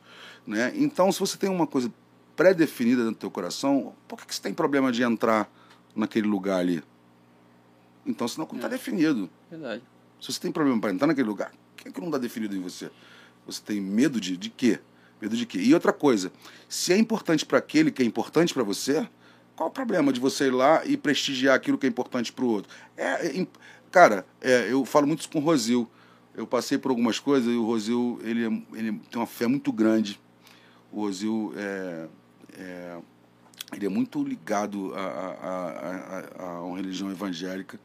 Né? E ele, e, eu ele, toquei com ele. ele, ele é muito, muito. E às vezes eu falo Inclusive, eu assim. estava esperando um momento de falar que ele mandou um abraço, falou que você é a pessoa mais, é, é o- mais generosa que ele conheceu na vida. Não, não sou, não. Eu, eu sou, ele é um cara abençoado por Deus. E posso- com certeza teve pessoas que foram muito mais generosas do que eu. E ele sempre foi generoso comigo. Na verdade, o, o que, eu, o que eu faço é, e o que eu penso, que o que é meu, na verdade não é meu, é de todo mundo que eu gosto. Então, teve ocasiões quando tá ruim para mim, eu tô vendo que tá ruim para você, por que, que a gente não divide? Eu posso comer um bife desse tamanho, a gente pode dividir em três aqui, comer um terço cada um e todo mundo mata fome. Né? Mas isso aí em outro momento a gente até fala a respeito disso. Eu acho melhor ele falar, né? Porque senão eu falar de mim mesmo Tem que convidar o é, é, Rosil também já, né? seria muito, muito complicado. Mas assim, é, é, eu até me perdi no que eu tava. Ah, em relação à religião. O Rosil é um cara que se você ligar para ele e falar para ele assim, ô Rosil, pô, uma semana muito ruim, pô, aconteceu isso, aquele outro, ele vai te oferecer a fé dele. Ele te empresta a fé dele. Quando eu falo isso, eu falo no sentido de que, ah, digamos, o fulano ele é budista, ele tem fé na filosofia budista. Entendeu? Então, naquela situação, ele vai fazer a meditação dele, a oração budista dele, para conseguir aquilo. O Rosio, ele é evangélico. Ele conversa diretamente com o Espírito Santo. Ele vai te emprestar a fé dele e vai pedir por você. É lindo, né? Ele vai interceder por você. Então a gente tem que. É, é um- a gente vive num país que ele é todo misturado, todo mestiço. Hoje a gente vê tanta guerra aí, nego falando de, de, pô, de negro, de não sei. Cara, todo mundo é farinha do mesmo saco. Farinha do mesmo saco. Não estou falando que não existe racismo, que não existe intolerância. Existe tudo. Mas, gente, não confunde caráter com raça, com escolha é, é, é, é, espiritual. Não, não confundam. Isso está no caráter de todo mundo nasce com o bem e o mal dentro de si. Qualquer um, eu, você, todo mundo nasce com, com, com mal dentro de si. Você rega aquilo que você quer. Por mais que você regue, o- regue o bem e se torne um cara ai, quase canonizado, não tem o mal tá lá dentro ainda. Se você der brecha, ele vem. Porque às vezes você escuta falar de um cara, pô, fulano, né? Fulano, não sei o que, do nada, fulano cometeu aquele, aquela loucura. Porque o fulano deixou em algum momento aquele mal que existe de- dentro dele se sobrepor a todo o bem que ele tem dentro. Então, assim, a gente, todo mundo nasce com isso. Eu tenho, você tem, o mais tem, todo mundo tem. Então, a gente tem que ficar muito ligado, né? Até nas coisas, as palavras têm uma força muito grande. E a gente entrou nisso por causa daquela, dessa passagem que você falou, a gente já falou, e eu falo pelos cotovelos dessa passagem. Não, pode. É, ainda bem que é um podcast, dá pra editar depois. Não, de boa. Vai. Fica à vontade. porque eu faço tipo micareta de fala. de Pode ter 72 horas aqui que vai ficar. É, tipo, eu faço tipo micareta de fala, assim. Só falta o abadá. É, eu, tô te falando, a gente entrou nesse assunto e falou a respeito dessas coisas, é, porque a gente não sabe de nada. Mas, É, A gente acha que sabe de algo das coisas, a gente, sabe, a gente não tem controle de nada. Uma prova tá aí a pandemia. Foda. A gente- eu tinha tanto, eu vim fazendo um planejamento de cinco anos. Quantos shows tinha um Boca Louca antes- da pandemia? É, a gente estava com a agenda vendida até outubro. Putz.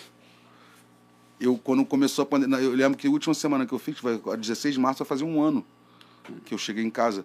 Eu, o último final de semana que eu fiz em 2020 foi. eh, foi 12, 13, 14, 15. No Rio Grande do Sul, a gente fez o interior. Depois, na segunda-feira, a gente terminou em Porto Alegre. Terça-feira, eu cheguei no Rio. Já no final de semana, já estava rolando rumor e já estavam gente pedindo para cancelar a data. Quando eu cheguei no Rio na, na terça-feira, naquela semana inteira, foi o cancelamento de praticamente 95% da agenda, com devolução de dinheiro. Todo mundo pedindo para devolver o dinheiro. Eu sei que teve muitos escritórios, teve muitos lugares. Opa. Teve muita terminar. gente que não que não não devolveu. Ah, não, vamos remarcar. Eu até entendo a- a- o pensamento, tipo, para não deixar o artista descalçado. Mas, gente, é dinheiro dos outros, não é Tá. seu. Eu devolvi tudo. Eu entrei bem machucado na, na quarentena, e, mas a gente achava o quê? Que era dois, três meses, sei lá. É, É, nunca imaginar que ia ficar tanto tempo. Eu hoje, quando eu saio para fazer alguma coisa, isso já interfere na minha memória. Eu já, às vezes, não lembro um tom, às vezes, eu não lembro um trecho de música, às vezes, eu não lembro de uma emenda. Porque isso começa a ficar é muito terrível. Cara. Deu uma pirada na quarentena? Eu acho que todo mundo. Quem disser que não, tá mentindo. Eu, eu cheguei a dar uma pirada. Eu Pô, pirei, eu tive crise de ansiedade, tive crise de Então. de de estresse, eu tive depressão. Eu acho que ainda estou até um pouco com depressão ainda. É, é, acho que depressão a gente não cura, né? A gente. Adormece. Mas tipo de depressão de não sair de casa, de não querer. Eu achei que era bíblico, né? Eu fiquei, eu fiquei Eu muito era apavorado no bíblico, eu começo. Fiquei apavorado. Fiquei apavorado. Teve, teve alguns momentos que eu achava que eu ia. É, agora chego, vou morrer. Aí eu ia pra Então, eu cozinha. tenho problema de coração. As Esse- pessoas começaram a falar umas É. coisas, eu falei, Agora que eu Vou morro. morrer. É, cara, se eu pegar esse bagulho, eu morro em dois dias. Eu ficava pensando É. assim.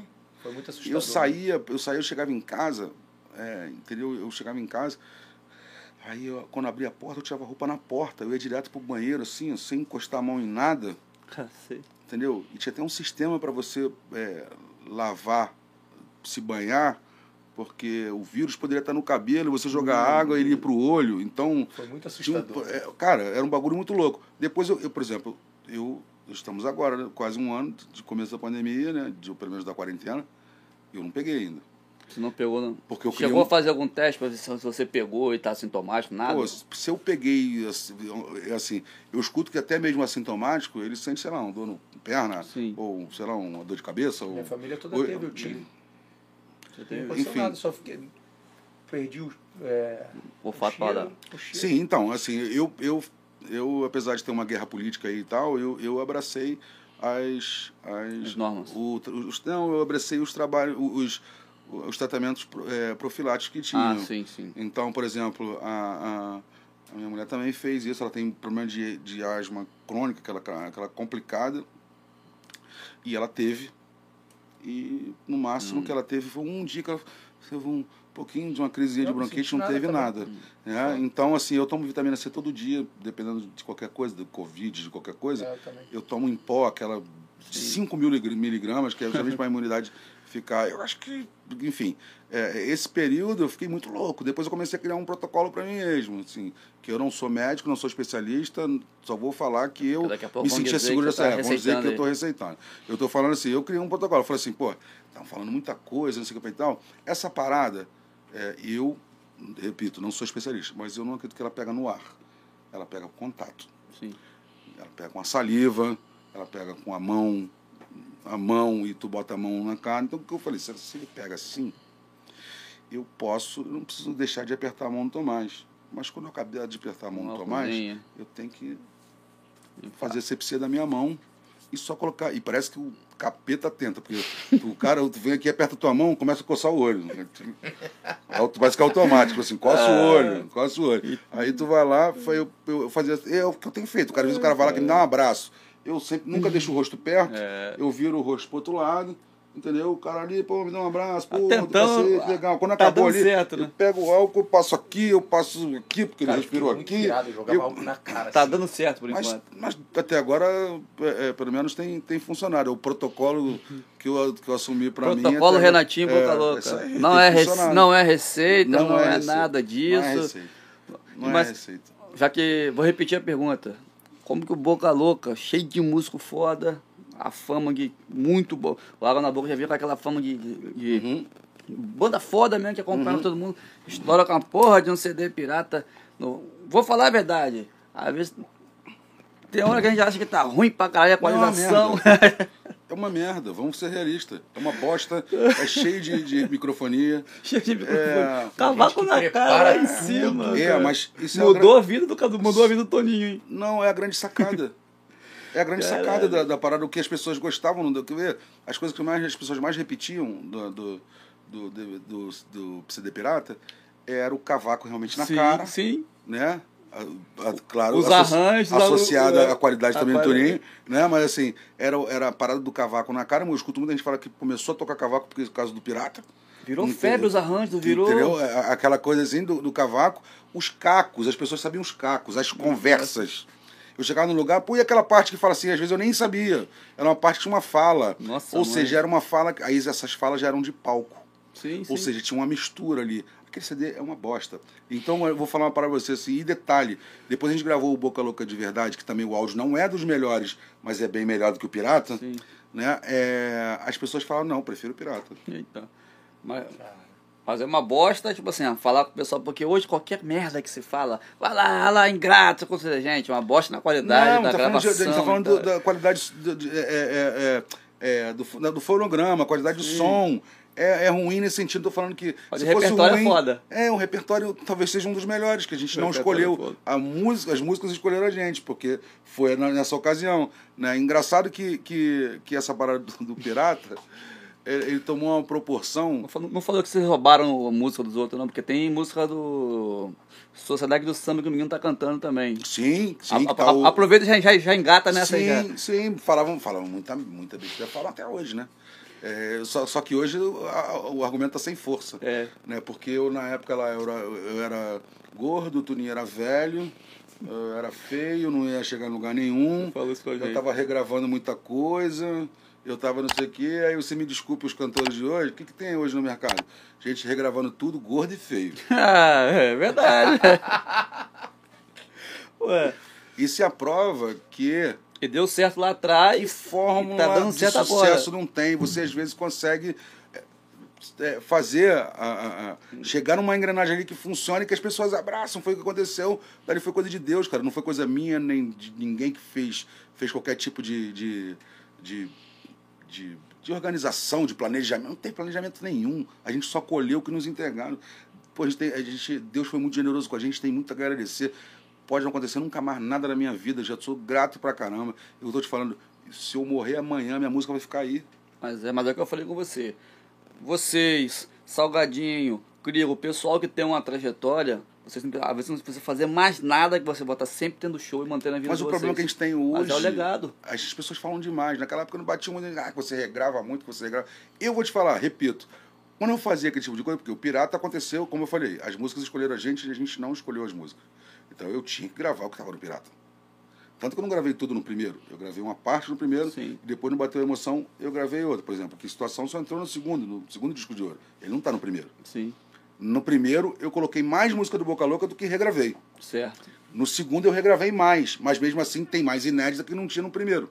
certo. Entendeu? Entendi. Então, assim, é, é, na verdade tinha um equilíbrio, não era nas coxas. Não era tipo assim, ah, sai regravando. Não. Eu vinha pensando de como ia fazer. Entendeu? De como ia construir. Eu ia lá, encontrava com o Leandro, encontrava com o João Augusto lá na, na deck. Gente falou, aí nego, não, não sei o quê, mas vai regravar. E essa música? Falei, vamos regravar, cara. Um disco, um disco de ouro, a gente tem outro agora, a gente vai ganhar outro. E ganhamos outro. E depois, quando acabou, o nego falando, ah, porque regrava, que não sei o quê. E o nego falando ah, que roubou meu sucesso. Falei, cara, eu gravei músicas que já, já tinham tocado, sei lá, vou te dar um exemplo. Eu gravei as músicas em 2000, um, no caso do Boca Louca de Verdade, que eu gravei, regravei pouca coisa. No Boca Louca de Verdade, eu regravei História de Cinema. Sim. Quem de nós dois?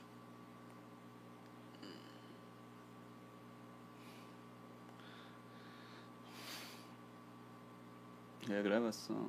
A maioria era do Boca Louca, mas assim, teve isso, teve o Vento Frio, que eu regravei, É, que tinha sido gravado do Pico Novo, música minha do Tuninho, por isso é que eu gravei. Ah, Bateu Paixão, entendeu? Entendi. Então, assim, por quê? Eu tocava no show, é diferente. Aí eu emendava no, no Vem. Era uma emendada na outra, então eu gravei porque estava emendando uma coisa na outra. E eu fui gravar, as regravações foi já o Bateu Emoção, que saiu em 2004. Certo.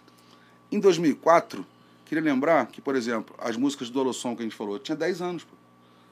Já gravado. quase 10 anos, eu tinha ali Já 8 gravaram, anos. né, É, que já tinha tocado no rádio, já tinha parado. O cantor já tinha saído, já tinha entrado o Riquinho, o Riquinho já tinha morrido. Caramba. Já tinha passado esse entendi. período todo. Vocês Você não tá pegaram a música Eu ali, não peguei a música, o cara pra- cantando ali, vou, vou roubar. Não. Eu, e outra coisa, gente, eu gravei porque eu gosto. Eu, eu, eu, assim, eu ficaria muito feliz que eu- se o, o Ferrugem, o Alexandre Pires, entendeu? sua. pegasse uma música minha e gravasse. Não no sentido de, de, de grana, não, de boa. Tipo assim, caramba, que legal. O Alexandre Pires gosta da minha música. Pô, que legal. O Ferrugem gosta da minha música. Que legal. No sentido de, de, de, de- da tua obra mesmo. Da tua obra. Ah. Mas não começou a bater, aqui tá regravando. Ah, que não sei o que, que você é isso, que você é aquele outro. Que... Não é o comportamento de todos.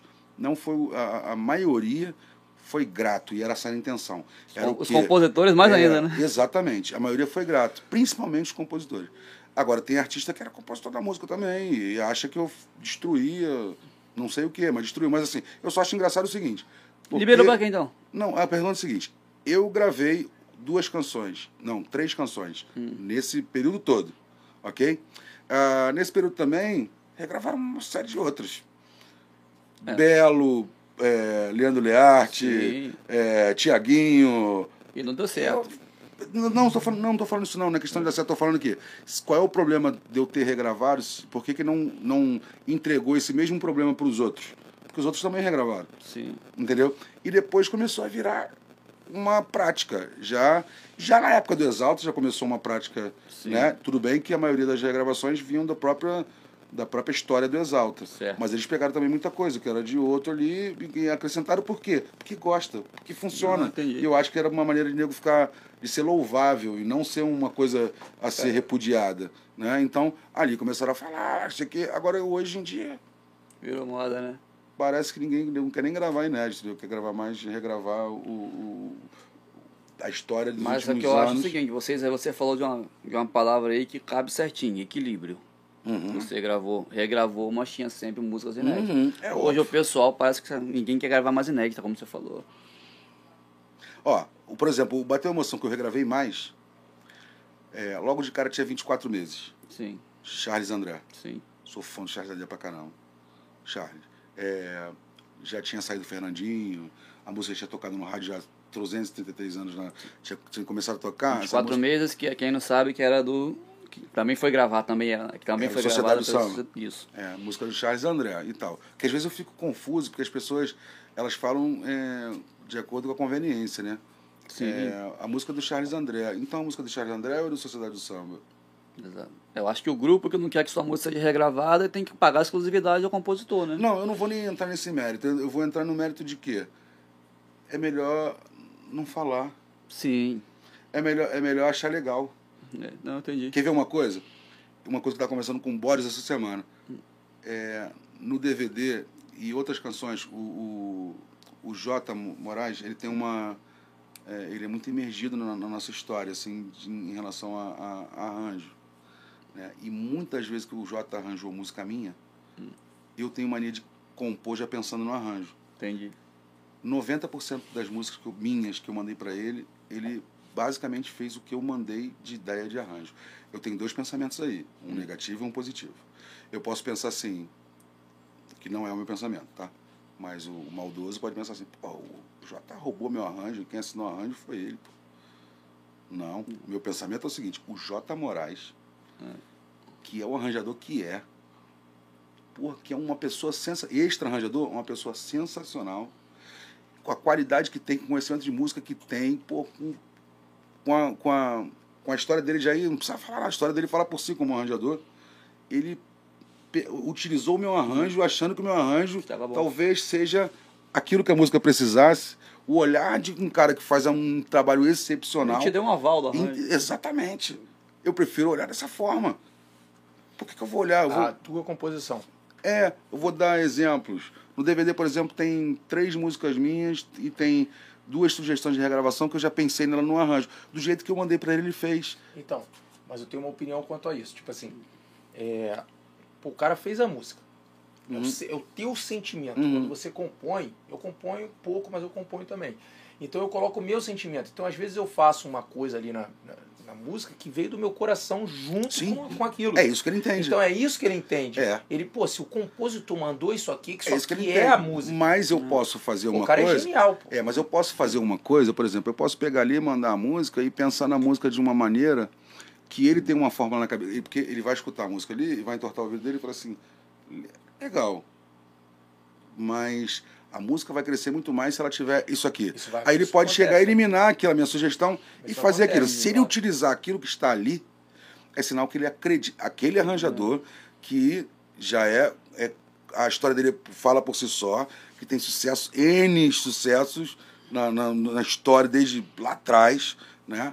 Então, assim, você vai. Aquele cara resolveu usar a tua ideia, sinal que a sua ideia é, muito boa, legal. é.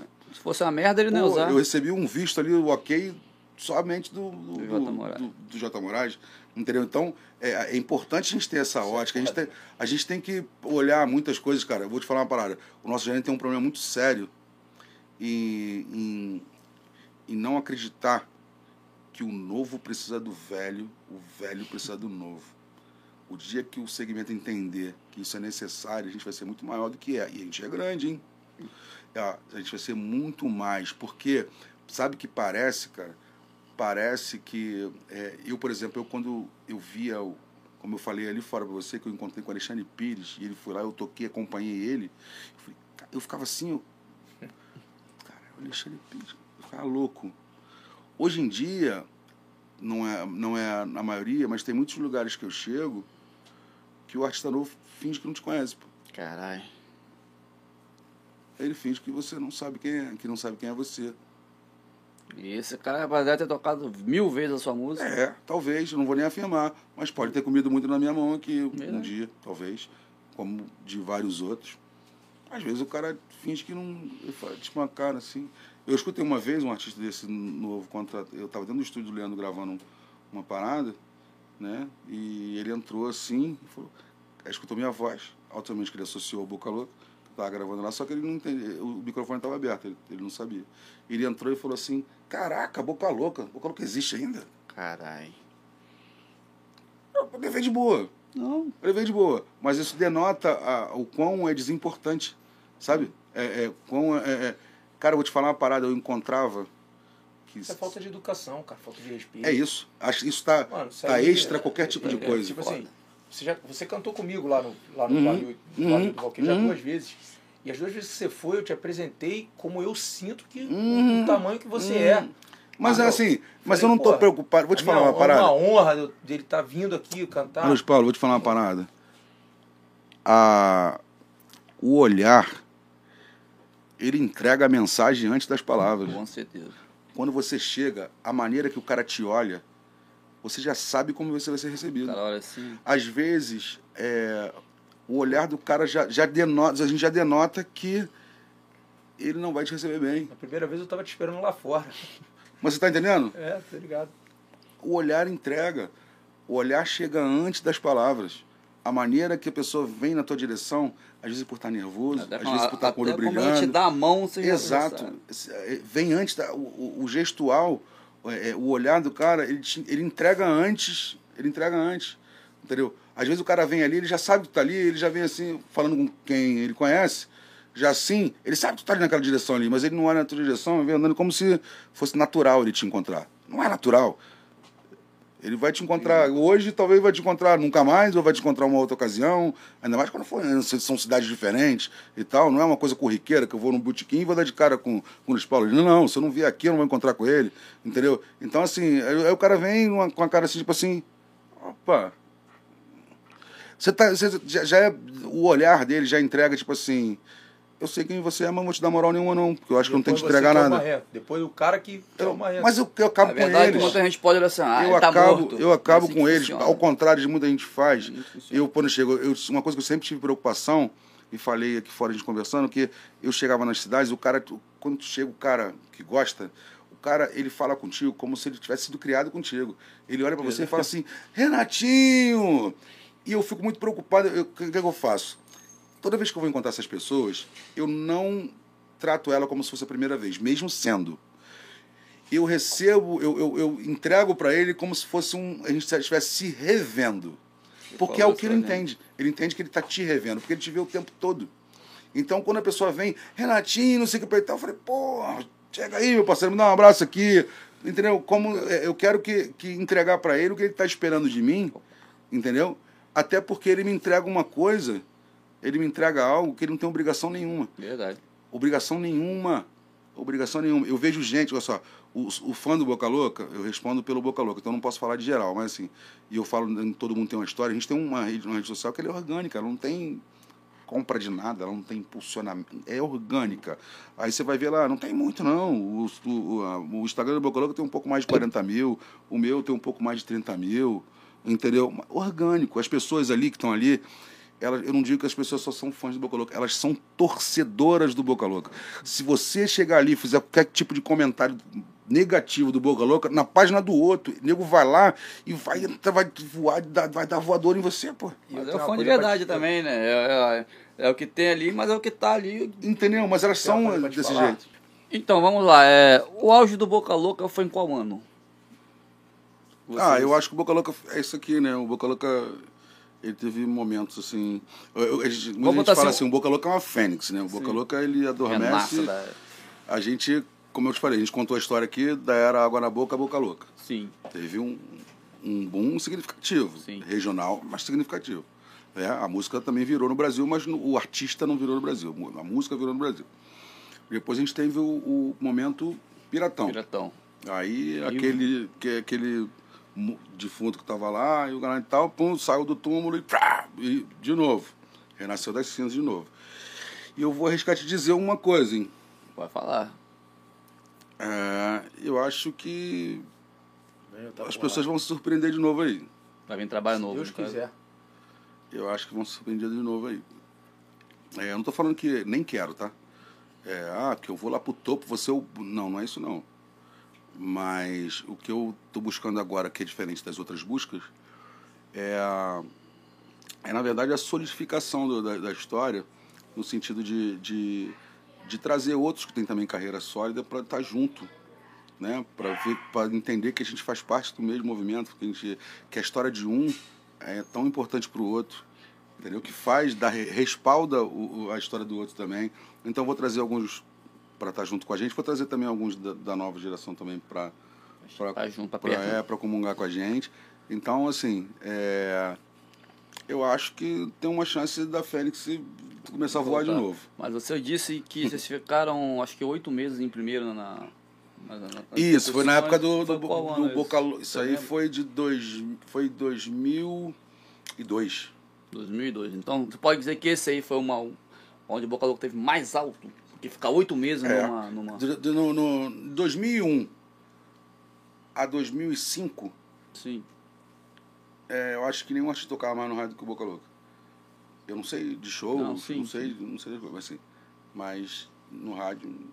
E eu tô te falando assim, ó, de um artista que não tinha investimento.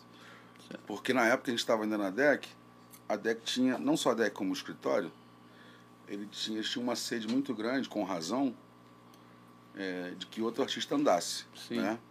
A DEC, por exemplo, tinha um artista de pagode e tinha um artista de pop, que era Pete. Sim, sim. Então tudo, e eles acreditavam muito naquela na continuidade daqueles artistas. Então tudo que a gente fazia de grana para a gravadora, ele era revertido para a Revertido. carreira desses artistas, né? E funcionou, porque andaram, Andar. né?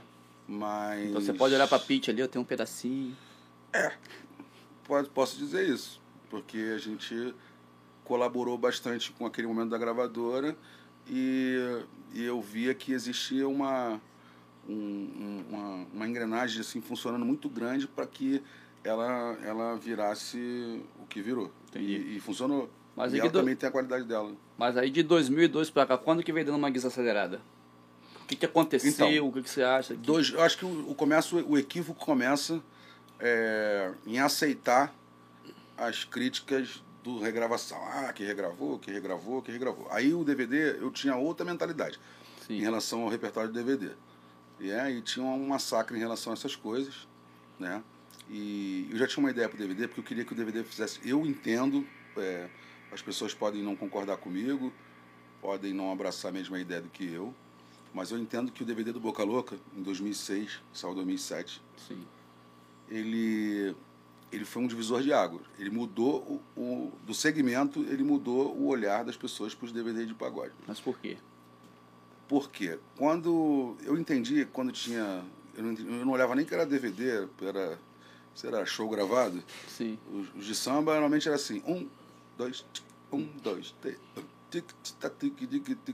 No final, digo, não tinha uma fala, não tinha, não tinha uma. Sabe, não tinha uma, uma, uma união do repertório né? O que, que eu tentei fazer no DVD ali? eu senti uma necessidade. A vamos falar uma coisa que é importante, que eu não falei. A primeira ideia do DVD, ele seria final de tarde, seria um luau. Sim. E eu fui criticar, tá achando o quê? Que é do pop, é do rock and roll, pô, fazer luau, Mais crítica. não sei o quê, não sei o que lá, não sei o que e tal. Mas eu fico feliz, porque depois o, o, o Exalta Samba fez, lá no final de tarde, começo de noite, virou fenômeno. Ilha da Magia. Aquilo ali só respalda o que eu pensei antes, não tô falando que eles copiaram, porque eles nem sabiam Não, disso. sim, sim. Eu tô falando que a ideia que poderia ter dado antes, que foi criticada, ela, outro foi lá e fez que bom e virou o que virou, não só por causa disso, pô, também por causa do repertório, uma série de coisas, né? Então aí, vamos, vamos fazer, ah, vamos fazer um no, no, no Olímpia. Não, fazer no Olímpia não, se é para fazer, vamos fazer numa casa que é pro povo, a gente não veio do povo. Vamos fazer uma casa, não, não sei o que, que lá, não sei o que, gente, porque lá o ticket, eu falei, não, não é ticket nenhum, vamos fazer o ticket que der para fazer, entendeu? Vamos fazer pro povo. Aí começou essa ideia de lá. Quando eu pensei nisso aí, eu pensei assim, cara, eu tenho que fazer com que as pessoas olhem isso pro segmento, não era só pro claro que eu seria o protagonista daquilo, obviamente. Porém, era pro, pro segmento ser olhado de outra forma. A gente foi buscar o Zé Carratu. O Zé Carratu é um ele fez todo o cenário, é um cenário que foi- que fantástico, ele já tinha feito já Charlie Brown, Capital Inicial, né? Outros artistas também de lá que eu agora não lembro, tudo Rapa. Fez muita coisa do MTV. Eu busquei também uma figurinista de lá, Sim. né? Porque as pessoas olham com outro olhar, né? É, aí conversei com ele, ele, a gente conversou mais ou menos rapidamente pela ideia, assim, o que, que era a ideia do, do lance, né? Eu não queria que fosse uma coisa é, muito pesada, então eu queria que trabalhasse dentro daquela coisa do, do, do vermelho do vermelho cortina mesmo de, de espetáculo, por isso que se você reparar lá, os tons são sempre um vermelho assim, meio vinho, assim, né? por vinho, trabalhando com as, com, com as pirais, que sempre foi uma coisa que o Boca usou, né? Então ele fez aquela pista na frente fantástica, com o nome nas, em todas as, as laterais, muito legal aquilo dali. Quando é, eu falei em relação à figurinista, eu falei que eu não queria que todo mundo de preto, que eu queria trabalhar com alguma coisa assim de marfim ou areia, alguma coisa desse tipo. Isso em 2000 e... 2000, 2006. Cara, você tá pensando lá atrás, lá atrás tá pensando nisso já. eu Aí tava, termina. não queria que fosse, aí fui. A gente criou um figurino é, para isso. Aí eu ajudei a escolher o figurino do Turim, que teve a troca de roupa, eu ajudei a escolher o figurino do, do, do Sorriso na época. É, então eu, eu, assim, muito ariano de só, eu, eu, eu queria estar. de certa forma, os ensaios eram no Rio, então eu saía de São Paulo e vinha para cá por os ensaios. Né? E a princípio, o lance do repertório, eu tinha a ideia de regravar algumas mais coisas, porque eu achava que tinha que estar, tinha que ter. Né? E eu vou te dar uma, por exemplo. Uma que eu queria regravar, que o nego falou que era viagem, e mais uma que virou sucesso, era sem ar. Porra. Vou ficando sem. Ah, tá maluco, pô, não sei o que. Depois o jeito o moleque foi lá gravou e virou Aí, o sucesso. o sucesso que virou. Né? Então a gente começou a esbarrar naquele. e Quando começou a falar um monte de coisa, eu falei, ah, é? Aí naquela semana eu meti a mão comecei a tentar escrever um pouco mais. Aí eu escrevi uma música Thaís Nascimento, que é o. o é, Só Nós Dois Sem Depois, tá lá. Escrevi o Tá Na Hora, que também tá lá. Ah, nesse, escrevi uma com o Boris também, com mais um parceiro que é o Não Deu em Nada. A nossa relação não deu em nada. Aí botei essas três músicas. É, fui lá no, no, no, no Bateu Emoção e catei mais uma minha, que é o, o fim da nossa história. Acabou, chegou ao fim a nossa história. Fui lá, peguei aquela lá, peguei ela, peguei o Pensando em Nós, que também é minha. Eu falei, então vamos povoar com música nossa, então. Se tiver que regravar, a gente regrava a nossa própria música. Aí busquei algumas do Tuninho também, do Tuninho do pai dele, do Tuninho do Davi, é, que tem lá Beijo no Rosto, que é do Tuninho. O teu beijo, inevitavelmente, fez despertar em mim desejo. É do Tuninho, do pai dele. Tem é, Atitude, que é do Tuninho do, do Davi. Ah, aí eu fui tentando moldar um repertório. Tinha um, regravei o sábado, que eu queria, eu gosto muito de José Augusto. Sábado. Aí eu regravei o sábado. Ali é uma ocasião que eu, quando eu mandei a versão pro. pro. Pro Jota, né? Eu mandei assim ali, o Tá Na Hora, é basicamente o que eu mandei pra ele, que é uma coisa que eu me sinto muito lisonjeado ele usar. A introdução, eu fiz uma introdução de violão que era. Can, can, can, can, can, can, meio, ela meio pop, ele utilizou, achei fantástico. O sábado eu mandei a ideia e ele passou o arranjo pro Boris. E o Boris é, falando, Boris, mas tá muito legal aí, ó, desse jeito aí. Aí o, o Boris, é, ele só fez a cabeça. É, não, desculpa, o Boris fez tudo. Sim. Mas ele, só- ele é só a entrada que ele fez de uma maneira que ele achava que era melhor, que era a entrada lá com o caso do. do. Meu Deus, esqueci o nome. É, me ajuda. Qual o nome do teu professor mesmo, meu Deus? Dirceu Leite. Isso que eu falei, pô. Eu tava, desculpa, Dirceu, eu tava, deu um branco na minha cabeça, é a quarentena. Aí, por causa também que tinha a- o Dirceu lá. Então a gente, aí ele, a gente fez uma entrada ali, eu fiz uma versão também de uma música, a Carnavalha, que era uma música que era do Tribalista. Sim. Fiz uma versão de O Tempo Não Para, para fazer violão e voz. Né? É, aí vamos lá.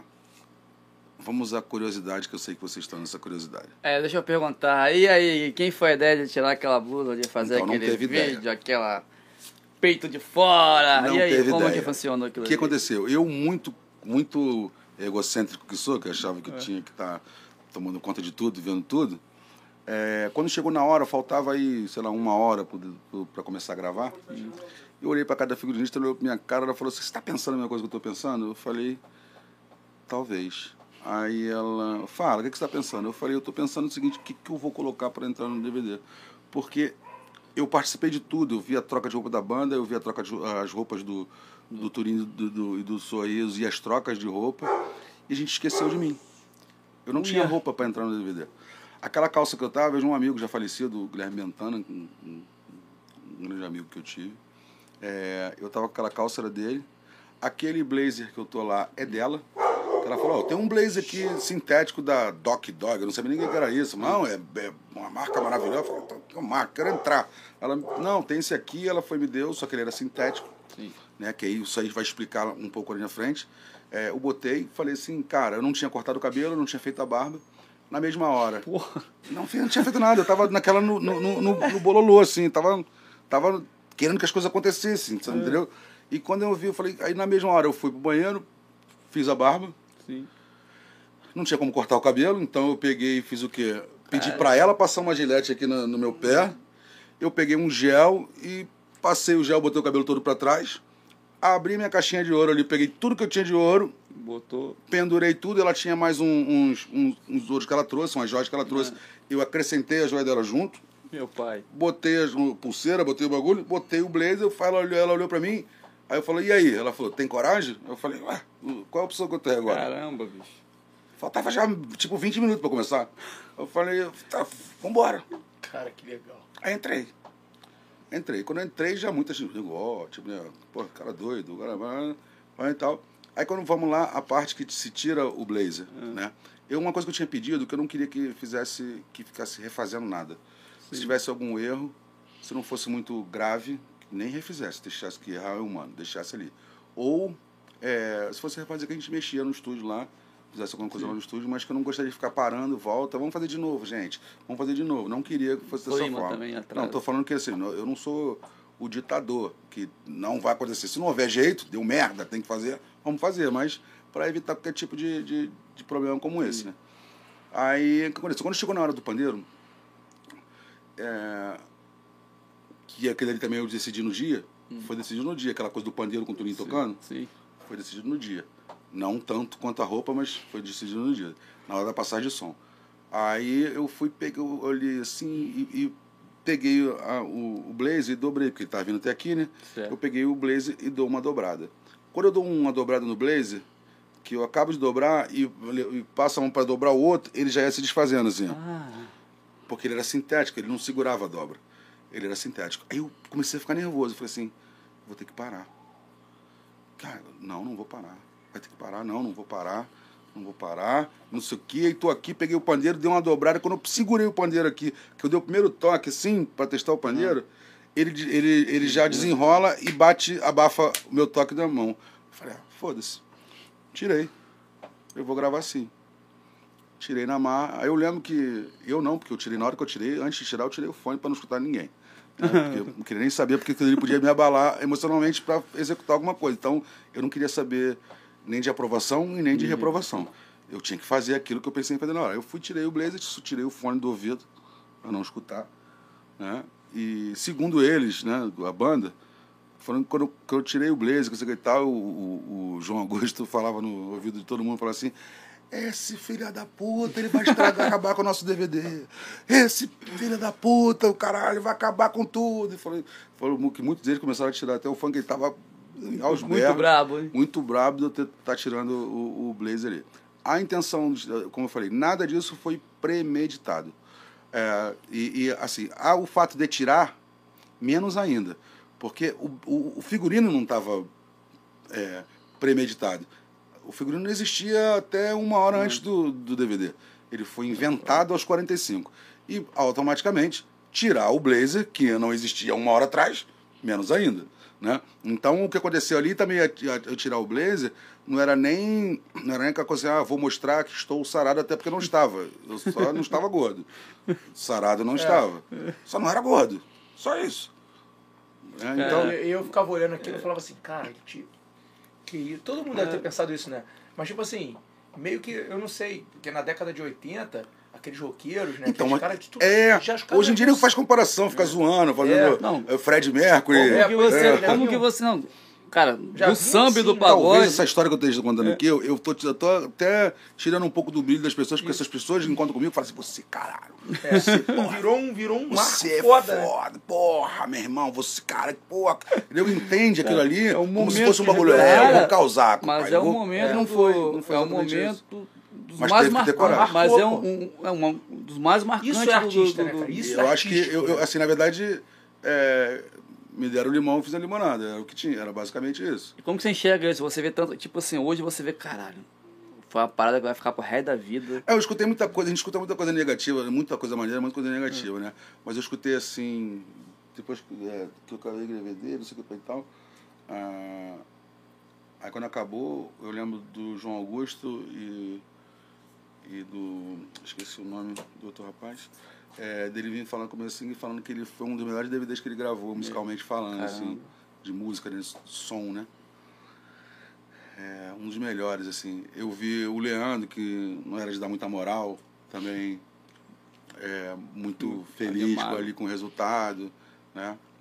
É, eu vi assim, eu ainda estava meio, meio, meio tenso com aquilo ali tudo ali.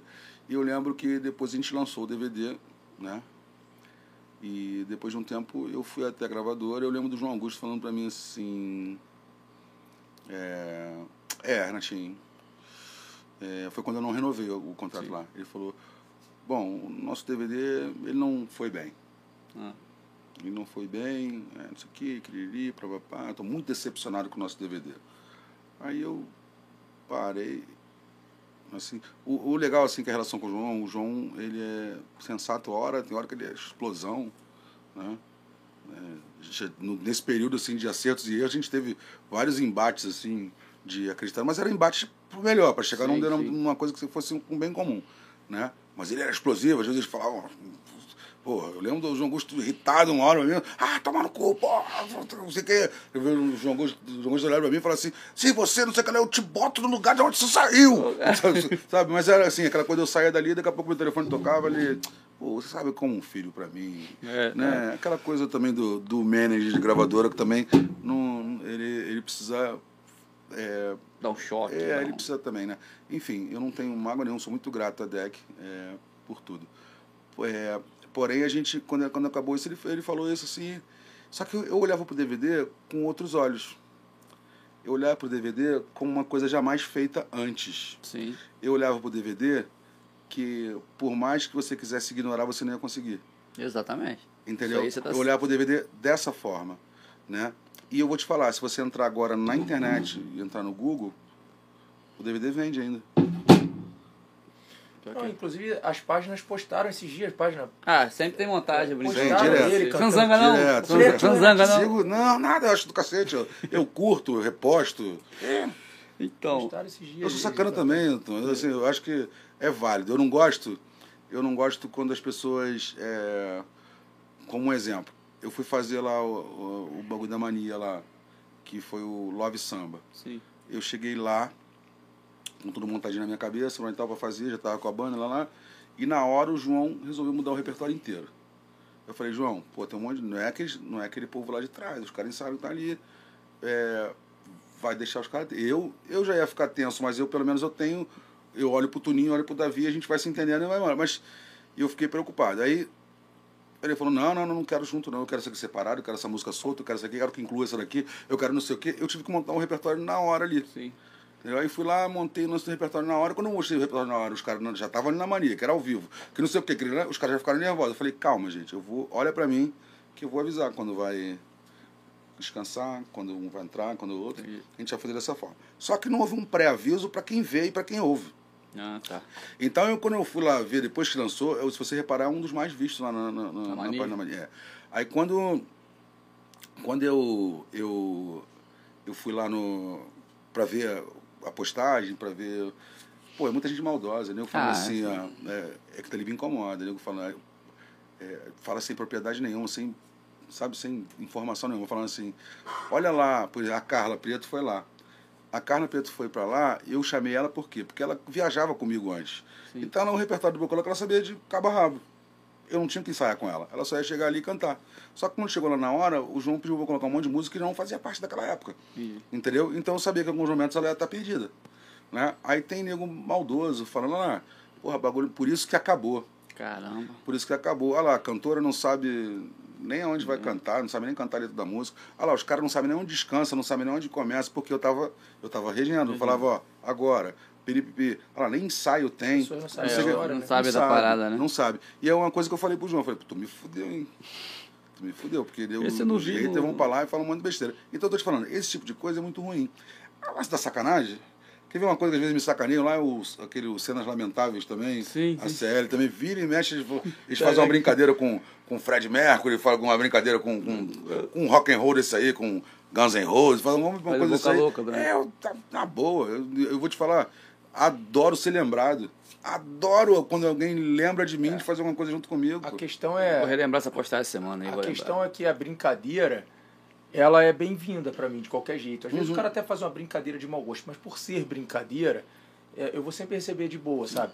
E isso acontece com a gente aqui no podcast. Tem uma galera que esses dias fizeram um comentário lá, de vez em quando eu leio. Eu procuro nem ler mais, né?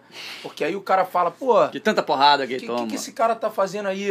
Não sei o que lá, quem é esse cara? Não sei o que lá, falando as besteiras. Ele interrompe os, os convidados, não sei o que lá. Mas, por exemplo, eu tô te ouvindo, eu tenho que falar alguma coisa também, porque a gente tem acaba falar mesmo. ten- tendo Até porque se deixar eu falar, eu falo mais que o homem da cobra. Já Não. viu o cara subir no canal? Como é que ele fica?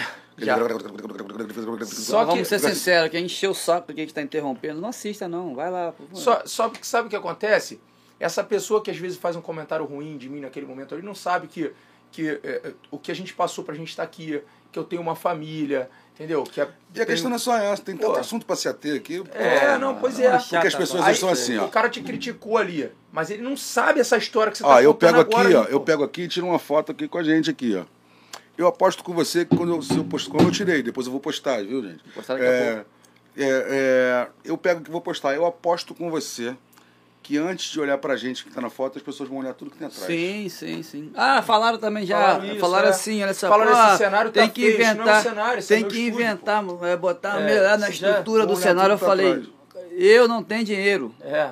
Eu falei mesmo, não tem também não. Mas também não é o que É, tem, é, irmão. É, o que eu é, Mas a quero. pessoa não sabe que o trabalho que a gente tem. eu brinco às vezes que a gente leva na brincadeira pra não responder feio, às vezes eu falo assim, ah, que não sei o que você deveria, não sei o que, no, no canal do Boca Louca, não sei o que lá, ou no não sei o que do Instagram, eu falo assim, gente, deixa eu falar assim, Deus deu um canal pra cada um, o Instagram é meu, se eu quiser ficar pelado no Instagram, é meu, a consequência é minha. Às vezes a gente tem que levar um pouco na brincadeira, essa coisa do, do, do- do bom humor e tal, ele tem uma linha muito tênue em, em- em ser engraçado ou ser ofensivo. É, é. E às vezes até quando é ofensivo para alguns é engraçado, né? Não a não ser para quem é o foco.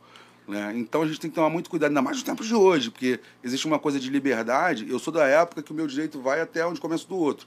Hoje em dia não tem mais isso. Hoje em dia eu tenho liberdade. Então se eu quero fazer o que quiser, eu tenho liberdade de fazer o que eu quiser, mesmo que a minha liberdade incomode o outro. Né? É, então, assim, hoje os valores estão bem, bem modificados. Então, às vezes as pessoas não têm. Tinha aquela coisa assim, vamos fazer uma, vou fazer uma brincadeira é, com, com, com o Luiz Paulo, eu vou falar da mãe dele. Aí o outro fala, pô, falar da mãe não, fala só do Luiz Paulo. Hoje não, você tiver que fazer uma brincadeira e falar da tua mãe, eu vou falar.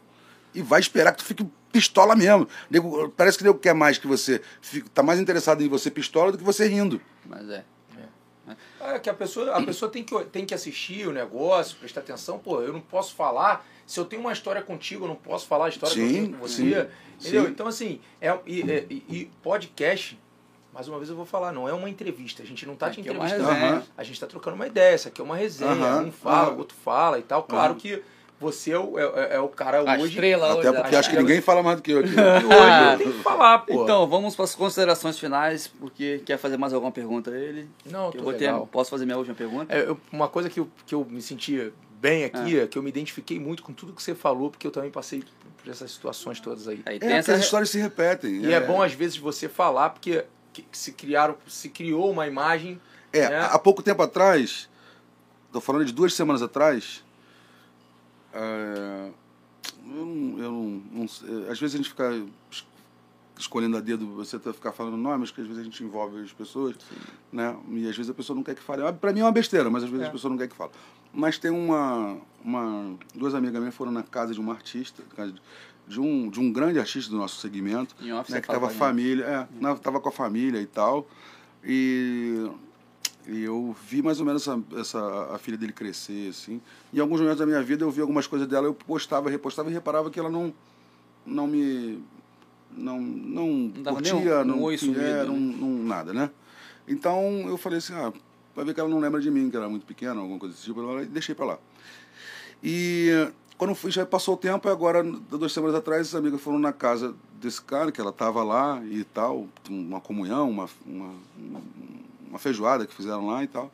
E num, dado momento ela falou, poxa, o Renatinho, o galera falou, ela, é legal. Ela falou, cara, um coração, palavras da, da menina, um coração, fora já vi fazer coisas que a gente fica achando até que ele é babaca demais, que faz até demais, né? É, tudo que é dele não é dele, é de, de todo mundo. Aí ela, é, porque ele, sei lá, ele passa Não é só pra mim, não, pra muita gente, que ele, é- que ele é meio assim. É, é, marrento demais, arrogante, não sei o que pra tal. Ela falou: Olha, eu conheço ele há bastante tempo, eu sei, existe isso aí nele. Ele escondeu muito bem nesses anos todos que eu conheço, porque eu não conheço essa parte aí, não. Eu conheço, ao contrário, eu conheço um, um cara bem generoso, que divide tudo que tem, que pô, se preocupa com o outro. A gente vai ficando mais velho, a gente tende a sentir mais as dores do mundo, a gente começa a ver É. coisas que não está diretamente ligado a gente, mas a gente começa a sentir a dor do outro. É normal, isso aí é de acordo com a tua idade, de acordo com a tua evolução também. Né? Então, é, ela foi falou, falou esse tipo de coisa, aí ela ficou, "Pera, é, pô, mas que estranho, mas que não é só uma visão minha, não, é visão de muitos outros que eu conheço, não sei o que e tal. Quando foi agora, o último dia que fez sol, agora foi sábado, não foi? Aqui no Cesto de Campos, seu mano. Nem lembro. É, foi, foi esses dias aí, fez sol, aí eu desci até a praia. Eu moro ali na praia, desci ali, fui até a praia, não sei o que e tal, e nesse telefone fez plim. Aí eu fui olhar, que era a notificação do Instagram. Aí eu vi que essa pessoa passou a me seguir. Né? Que nem me seguia, me seguia antes, foi lá, ainda curtiu algumas coisas. É uma artista. Né? Então, é, é, às vezes, um bom esclarecimento, como a gente já falou de várias coisas, de coisas que falam, né? É, Eu sempre fui muito foco disso, eu tinha certeza de que elas tomariam mais proporção, porque eu não estou nos lugares, como eu falei antes, repito, desafio alguém colocar aqui nos comentários, ah, eu vi o Renatinho não sei aonde, eu vi o Renatinho não sei aonde, não, não viu, não viu mesmo. Mas não é porque eu sou antissocial, é porque eu gosto da minha casa. Eu gosto, eu prefiro ficar em casa do que estar num lugar, quer dizer, um lugar que tem muito artista junto, para mim não é o ambiente. É porque assim, não é porque todo mundo é ruim ou porque eu, não, eu sou melhor do que. Não é isso. É porque é, nem todo mundo é leve. Tem gente que tá ali e tá com prazer de estar no teu lado. Tem gente que tá ali para postar uma foto com fulano, com beltano, para falar mal do ciclano. Pra... E eu tenho muito problema em, em, em escutar alguma coisa. Por exemplo, eu vou falar um bagulho sobre você que eu tenho certeza que não é verdade. Eu vou comprar barulho. Eu vou falar, tá, Não, cara, tá falando sem propriedade. E aí é a hora que gera a animosidade. Aí o Renato é grosso. Eu sou grosso mesmo. Porque aí eu vou falar, cara, tá falando sem propriedade. tá certo. Tu nem conhece o cara, pô. Fala aí outra coisa. Não tinha que estar falando aqui, tinha que estar falando pra ele, pô. Ou então te esperar o momento que ele estivesse aqui pra falar. Entendeu? Pra ele podendo se defender. Porque eu, por que, que eu falo isso? É uma maneira de eu, de eu até mesmo advogar por mim mesmo. Porque muito aconteceu comigo assim. Muito aconteceu comigo dessa forma. Entendeu? Ah, é, eu tenho uma passagem, que eu vou falar um bagulho pra vocês aqui, ó. Tem uma passagem contada pelo Tuninho, meu parceiro, meu irmão. Chegou pra mim e falou assim, ó, não me contou na hora porque ele sabia que eu sabia, antigamente eu era muito mais Vai explosivo. Eu vou lá e pergunto, meu irmão, qual é o bagulho? Eu era desse jeito, agora não- eu já não falo mais nada, cada um fala o que quer, tô nem aí. Mas assim, ele chegou pra mim e falou assim, ó, fulano e Beltrano vieram em mim, me chamaram no canto e perguntaram assim, e falaram assim pra mim, ó, Tuninho, abre teu olho, abre teu olho que o Renatinho te rouba. Uia. Eu não soube na hora, eu fui saber tempos depois. Muito tempo depois. E eu, eu acho engraçado que é o seguinte, é, é, isso não é uma crítica, o Tuninho é muito mais comedido do que eu, assim, tipo assim, o Tuninho é, é muito regrado em tudo, tudo dele, não só dinheiro, como tudo dele é muito regrado, tudo muito é, planejado. Eu não sou o planejado, como eu falei, meu é de todo mundo, entendeu? E eu, por saber disso, por saber que o Tuninho prezava essas coisas desse jeito, quando eu ia fazer as coisas que, que tinha uma demanda até de grana que não estava no, no previsto, eu nem falava com ele, eu metia a mão no meu próprio e fazia para um bem comum. Justamente porque eu sabia que ia ter que ter uma reunião, ia ter que ter uma autorização. Ia ter... Eu botava do meu, não pedia nada, eu não descontava, não fazia nada. Às vezes eu botava mais dinheiro do meu, simplesmente pegava do dele. Você tá entendendo? E, e engraçado, é, é, como as pessoas é, falam coisas que eu não sei nem da onde elas tiram, porque a gente teve problemas assim, de muita gente desviando dinheiro aqui, mas a gente era vítima, a gente não era algoz. Entendeu? Então, parece que, que é, as coisas se inverteram, né? Parece que todos viraram anjos e, e a vítima virou o, É, algoz da situação. Né? Então, assim, repito, mas também não gosto dessa posição de vítima. Tudo que fizeram, vou falar pra vocês o seguinte, eu não tô aqui para ficar botando culpa apontando. A culpa é do fulano, ou do beltano, do ciclano. Em algum momento da vida você já fez isso, ou faz, entendeu? Espero que não faça mais. É. Porque assim, ó, nada na vida da gente acontece se a gente não permitir. ele pode chegar mal intencionado, os podem chegar mal intencionado, mas só vai conseguir fazer o que quer de mal se eu permitir que vocês façam. Então, depois que eu permitir, se eu tenho aqui uma intuição, pô, tem aviso da família, tem aviso dos amigos, você permite que as pessoas falem, a permissão foi sua. Não fique buscando culpado para aquilo que você permitiu. Não, você tem que procurar não repetir aquilo que você se, repetir aquela situação que você se colocou. Pô, Ninguém te colocou ali. né, De botar a culpa. É normal, mas é, mas é, é evolutivo, cara. Isso é normal. Né? Isso não faz a pessoa pior ou melhor do que a outra. É porque é, uma- é um momento que a gente não consegue entender mesmo. A gente, a gente fica, Não, quando, a gente vê, quando a gente quer entregar tanta coisa legal, eu já eu, eu, eu, quando eu entrei no mercado, é, eu tinha recebido tanto não vai conseguir, tanto não vai, tanto não sei o que, tanto não sei o que lá. Eu, como eu falei, vinha do momento que eu perdi meu pai, perdi minha mãe, perdi um, um, um casal de tios também que eram importantes para mim. Eu já tinha, tava minha cabeça muito mexida, eu tava muito na defensiva. Eu tava muito na defensiva. Então eu, eu confesso, também, naquele né? momento que eu não aparecia ali, às vezes ele ia falar comigo, eu já eu olhava assim, tipo assim, tá falando isso por quê? Entendeu? Eu, eu já tava já. Porque eu, eu, eu botei naquele momento assim, eu não vou mais escutar aquilo que eu escutava, não. Encheu o saco, né? Não, não vou ficar escutando desaforo e vou deixar pra lá, não. Entendeu? Só que eu nunca fui, assim, de. de- eu ficava esperando. Você falava, um, jogar uma conversa fora aqui, eu ficava esperando na hora que eu ia estar de novo contigo. Aí eu, quando você falava, eu deixa eu falar uma parada. Por que, que tu falou aquele bagulho lá assim? Por que, que tu não foi me procurar como tu sempre me procurou lá, me chamou no, no WhatsApp, ou me ligou? Por que, que tu foi lá no meio de todo mundo, que eu não tenho nem amizade, na verdade não gosto nem daquele povo. Eu gosto de você, mas daquele povo eu não gosto. Aí você foi lá falar pro povo, para o povo falar pra fulano, pra falar pra botão, pra chegar em mim. Por que, que não pegou o telefone? Por que não me ligou? Eu sou de resolver assim. Entendeu? Tá certo, né? Porque eu acho que é o caminho. Eu acho que é o caminho. É aquela história, como a gente falou aqui no assunto de um, de um, de um, amigo, né, em comum, né, que poderia ter sido resolvido de outra forma. Entendeu? Mas eu espero que pelo menos. Vai é, resolver, é, aqui eu não estou aqui para apontar dedo. Não, eu sim. não estou aqui para apontar dedo. Mas eu acho que é, a gente tem que entender. É, por exemplo, você fez um comentário aqui que eu não sabia. Ah, que se chegar não vai cantar. Ok, se acha que cabe isso, ok, eu não, tava, eu não fui lá para pedir nada. É, ele me fez um convite e eu achei muito legal. Como eu falei, adoro ser lembrado. Adoro, adoro quando o nego me lembra alguma coisa. Ainda há pouco você falou comigo ali fora sobre um trabalho, correto? Aí você falou, antes de você terminar, o que eu falei pra você? Já tô dentro. Só me fala se Só você tem sapato branco, eu- eu tenho lá, eu não sei o que e tal. Eu gosto de ser lembrado. Quem não gosta de ser lembrado? Quem não é visto não é lembrado. Você tá entendendo? Eu gosto de ser lembrado. Pô, alguma, alguma, algum tipo de acréscimo posso fazer na tua vida, ou no teu trabalho, ou de alguma forma. E eu tô lisonjeado de, de, de poder ser esse cara.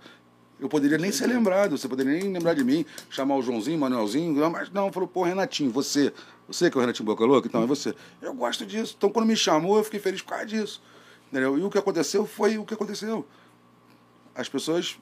E detalhe, é até engraçado ser condenado por uma coisa que, que talvez por ser mais próximo, eu sempre escutei, né? Que ele faz, né? Que é ficar a noite toda acordado e dormir durante o dia. Se eu estiver enganado, você me corrige. Isso aí eu escuto.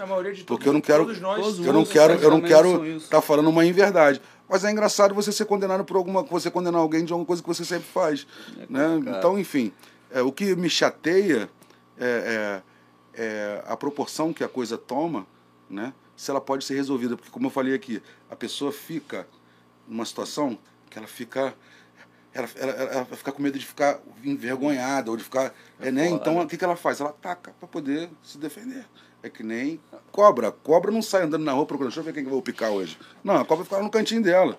Se você for lá perto, Se tu for lá no, perturbar ela, ela vai se defender, pô. É normal. Né? Por que, que índio anda pisando, pisando forte no chão, você sabe? não. Não? O índio anda pisando forte no chão porque a cobra, ela sente... Vibração. 5 quilômetros quilômetros de distância, ela já sente a vibração no chão. Ah, Então, é, conforme ele vai dando pisando, os- o bicho ligada sai do e sai caminho, porque fora. o bicho não quer bater de frente contigo. é. Ele essa, quer- essa aí não sabe porra. É, ele tem- é por isso que ele anda, ele anda pisando. Não é porque ele acha engraçado, não, porque pisar no chão causa um impacto, Tá causa um impacto que o, que o, é- que o bicho peçonhento sai da tua frente. É.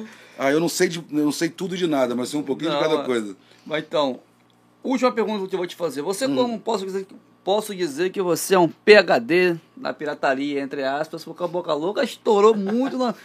O que você tem a dizer pro pessoal que tá lançando trabalho agora? Porque a gente tá com. A gente tá com um entravezinho que tem hoje as redes sociais, tem o YouTube e tal. Hum. Eu sempre falo que eu acho que o YouTube hoje, devido às proporções, é como se fosse o piratão de antigamente. Porque hoje não é só áudio mais, tem áudio e vídeo. Uhum. Aí, aí a gente vai entrar naquela questão de liberação de música. Já falo também, já pego o gancho também para falar de muita coisa sua que foi regravada também. O que, que você acha sobre isso? Eu adoro. Vai ter gente que gosta de criar. É uma questão de liberação e tal. Mas no final de tudo, como que você vê hoje o pessoal que às vezes não tem uma condição melhor e quer tentar trilhar um pedaço do que vocês conseguiram? Claro que vocês não foram planejados. Mas que, como que você mas eu tô vê entendendo o que você está falando. Por exemplo, assim, ó, as coisas para mim são muito mais leves. Sim, Eu penso que a, a, a nossa obra, né, a minha obra, eh, não só de interpretação como de compositor e tal, é, para que, que eu fiz ela? Qual é, o, qual é o intuito que eu escrevi músicas? Qual é o intuito que eu interpretei músicas? Foi para chegar nas pessoas, não foi? E, e conseguir atrair a atenção das pessoas e, e, e, e apesar de é, apesar que é, eu quando era criança não imaginava que eu ia virar o que virei foi uma coisa que as coisas foram acontecendo sim. ah, eu quando criança achava que ia ser marinheiro. Eu trabalhava. eu, assim, minha mãe era o sonho dela me ver de branco marinheiro. E as coisas foram acontecendo de uma forma que foram me, me- me encaminhando para isso. Então, assim, mas quando foram acontecendo, o que, que você. é, os propósitos são diferentes. né? Teve um propósito que eu queria é, é, que as pessoas, que a música chegasse em tudo quanto é lugar. Né? Eu queria ganhar dinheiro, eu queria é, ajeitar um pouco a minha vida, a vida das pessoas que eu gosto, ajudar as pessoas que estão à minha volta. Eu tinha um monte de. Cada um tem um, um sonho em cima daquilo ali. Né? É, depois os propósitos vão mudando, depois de manutenção. Por exemplo, esse período que eu fiquei só saindo sem fazer nada de gravar nada de. Eu estava fazendo o quê? Eu estava saindo de casa para fazer o que eu mais gosto. O dinheiro acaba sendo necessário porque a gente tem que viver, Sim, mas o propósito não era o dinheiro. sim. Tanto que eu tive situações de fazer eventos em alguns lugares que deram errado.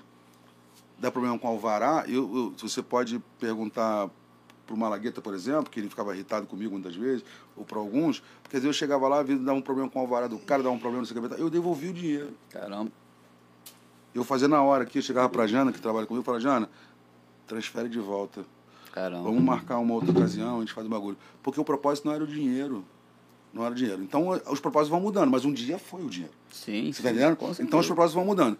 Agora, essa coisa do, do, do, do novo que você está falando, de das pessoas gravarem um novo, é, tá muito ligado à autorização, tá muito ligado pode, não pode, não sei o quê. Cara, eu vou te falar uma parada. Se no ano que vem 100 artistas quiserem gravar a minha música, eles fiquem à vontade.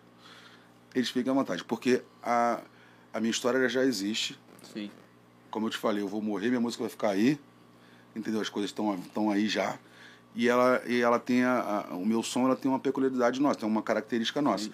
O artista pode N artista pode pegar a música e gravar, como eu posso pegar música do Revelação, que eu não vou gravar nunca igual a Revelação, nunca igual ao Sorriso Maroto, nunca igual ao Imagina Samba, nunca Entendi. igual a ninguém, né? Então assim, é, é, eu acho que, que que falta um pouco de eu acho que tem muita proteção pela obra, uma proteção que. que O que eu mais queria era que todo mundo gravasse. Exato. Mas, aí, mas é porque exato, sabe, porque hoje tem uma coisa assim, ó. alcançar pessoas que, que, que Mas tem pensamento- eu sozinho não É que eu falei, ó, eu pego isso aqui, ó, pego aqui, boto um bagulho, pego aquele violão que tá ali em cima, pô, mas pega esse cavaco aí. não sei o que e tal, a gente pega aqui, canta uma música do fulano e a gente bota na internet. Digamos que um milhão de pessoas acham isso do cacete e resolve Procurar. procurar e, e- e curtir isso aqui. A gente tem um milhão.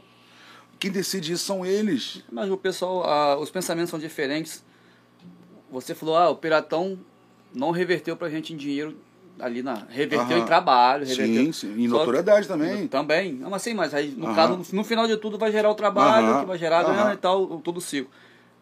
Esse é o pensamento de vocês, mas tem muita gente que pensa ao contrário, de tipo assim, ah, o cara, o cara gravou, deu 10 milhões lá, o cara ganhou uma pratinha e o composto não ganhou nada. Tá entendendo o que eu tô falando?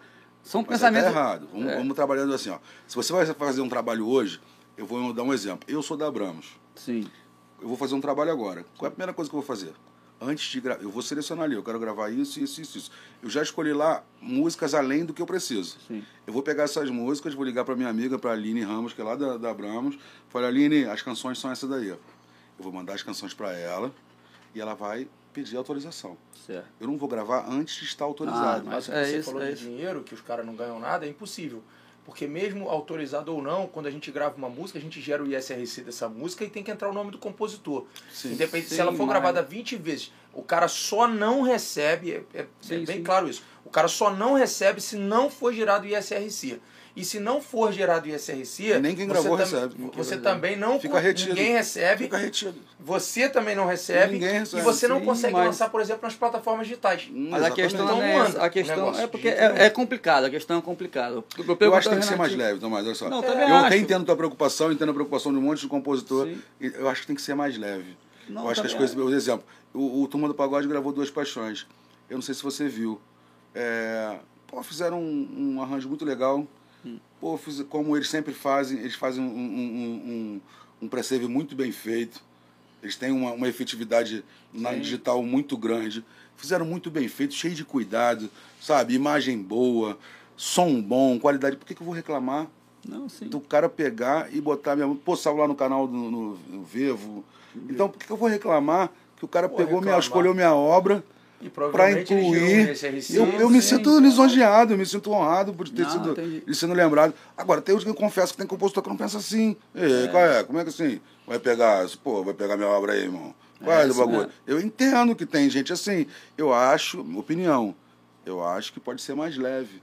Não, eu também acho, porque se você re- restringir muito também, ninguém vai colocar nada lembra que também. o velho precisa do novo o novo precisa do velho? Exatamente.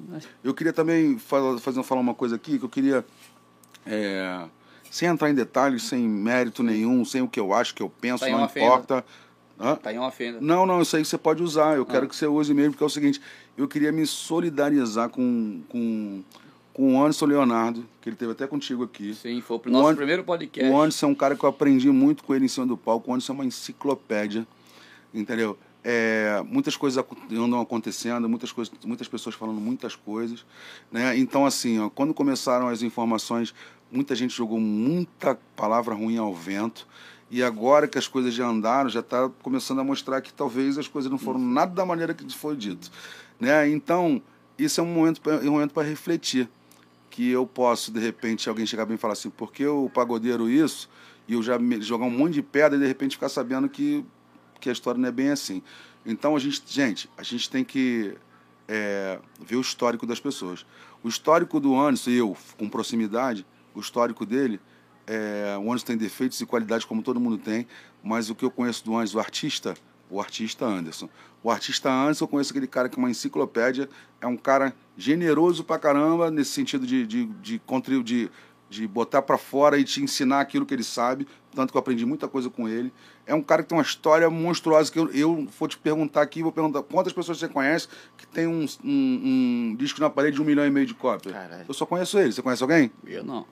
Eu só conheço ele. Então tem que respeitar a história dos outros. Agora, o Anderson, como pessoa, eu, quando era menino, mais novo, e tal, que eu conheci o Anderson, o Anderson já estava estourado, eu, eu não tinha carro, eu andava a pé, e N vezes o Anderson falava, perguntava pra mim, ué, vai pra? Vai como? Não, sei o não eu vou, vou, vou dar um jeito, vou pegar um ônibus ali, vou... Não, não vai nada. O Anderson saía de onde ele estava e me levava e me deixava na porta de casa.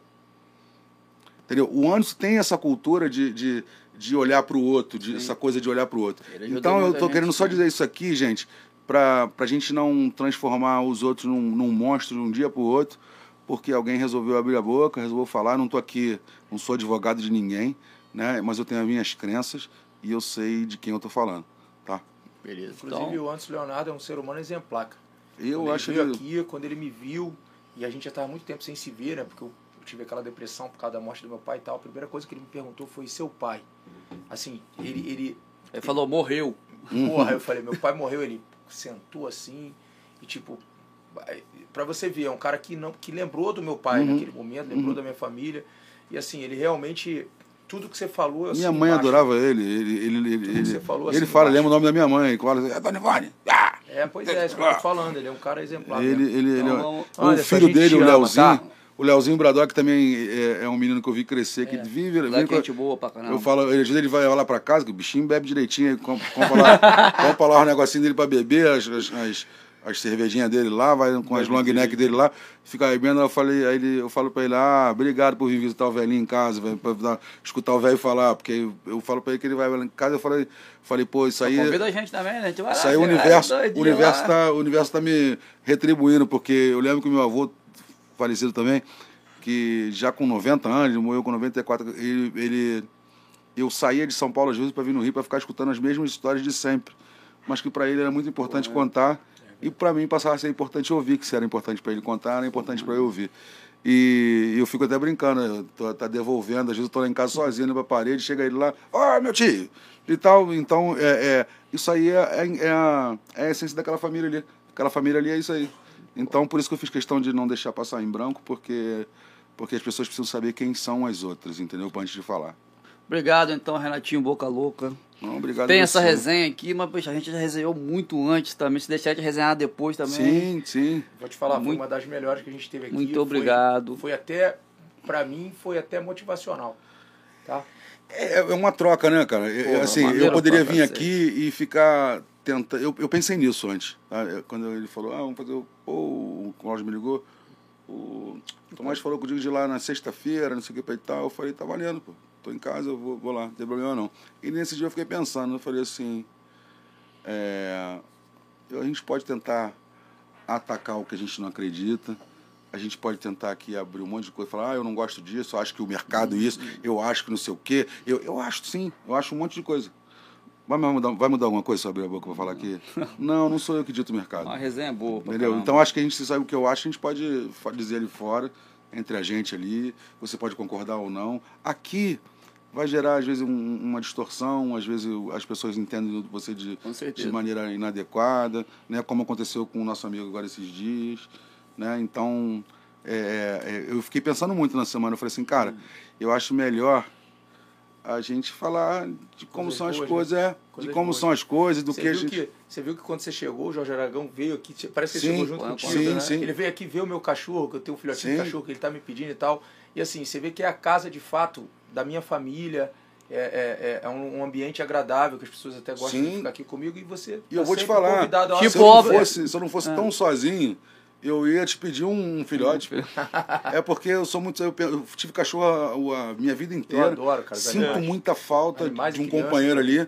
Mas eu sei que é a outro trabalhar e que eu, não- eu, não- eu quase não fico ali. Eu acho uma crueldade você sozinhos. você ter um. Não sozinho eu não deixaria nunca. muito. Mas você deixar com um, deixar com o outro, deixar com um hotel de cachorro. Deixar, acho isso. É, mas... Não é o que. Não é, não é, não é uma troca justa. E aqui, Tá mano, você tá sempre Não, eu bem-vindo. acredito. Satisfação. Deus te abençoe. Obrigado, A obrigado nós, mesmo. obrigado. A nós, tá? a nós. Eu que Um fico abraço. grato, obrigado por ter lembrado de mim. Tá, conversa fiada. Agora, é, do jeito que eu falo, rapaz, Não, pode a ficar. gente pode fazer parte 1, Não, parte que- 2, que- parte 3. Um abraço pra quem assistiu aí. Sejam todos bem-vindos. Bateu o corte. Ó, e todo mundo tem uma Segue história quem- cantada pelo Boca. Tu tem uma história cantada pelo Boca Louca? Não, é, duas paixões dá uma merda, mas. É melhor não, fala que é outra. Duas paixões, não sei. Tu tem alguma história cantada pelo Boca Louca? Tô brincando. Quando eu canto essa música e minha esposa tá presente, ela fica me olhando, fica olhando pra ver pra onde eu olho, pra ver onde tá a morena, que ela é loura, né? Aí, tá vendo? Duas paixões Eu tô também. falando que é melhor Aí, escolher aí, outra aí, música. tá? Essa não dá certo. Não, mas sério, duas paixões eu acho que todo mundo acho que já tocou essa música. É, vai tocar por que- muito acho que tempo. sim. Outra coisa, dá uma moral, hein? Bota aqui Fala aí, embaixo vou a rede social do Boca Louca lá pelo menos a pra dar uma do. Boca- fala- A minha do ah, Boca fala aí, pô. Renatinho BKLK no, no Ah, Instagram. sim. Né? Renatinho Boca Louca também, se você colocar, vai aparecer o Renatinho BKLK também, tanto no Facebook como no, no, no Instagram. O do Boca Louca, Boca Louca Oficial, que é todo o nosso canal também, o Boca Louca Oficial. Sim. Então, por favor, é, passem lá para dar uma, fazer uma visita pra gente, dar uma olhadinha lá, que eu acredito que tem algum conteúdo que vocês gostem. Se inscrevam no canal, o Pagodeiro, Ah, pode escrever no nosso também, viu? É. Boca Fa- Louca. Boca Louca Oficial, pô. E no meu, Luiz Paulo Clima, que é o mesmo do Instagram, Luiz Paulo Clima. É isso. Um abraço a é isso. todos. Até a próxima. Ele é cria, ele é da família, não é limpo, não. Ele é um topo, ele é pique, ele é brabo, ele é o pagodeiro, nosso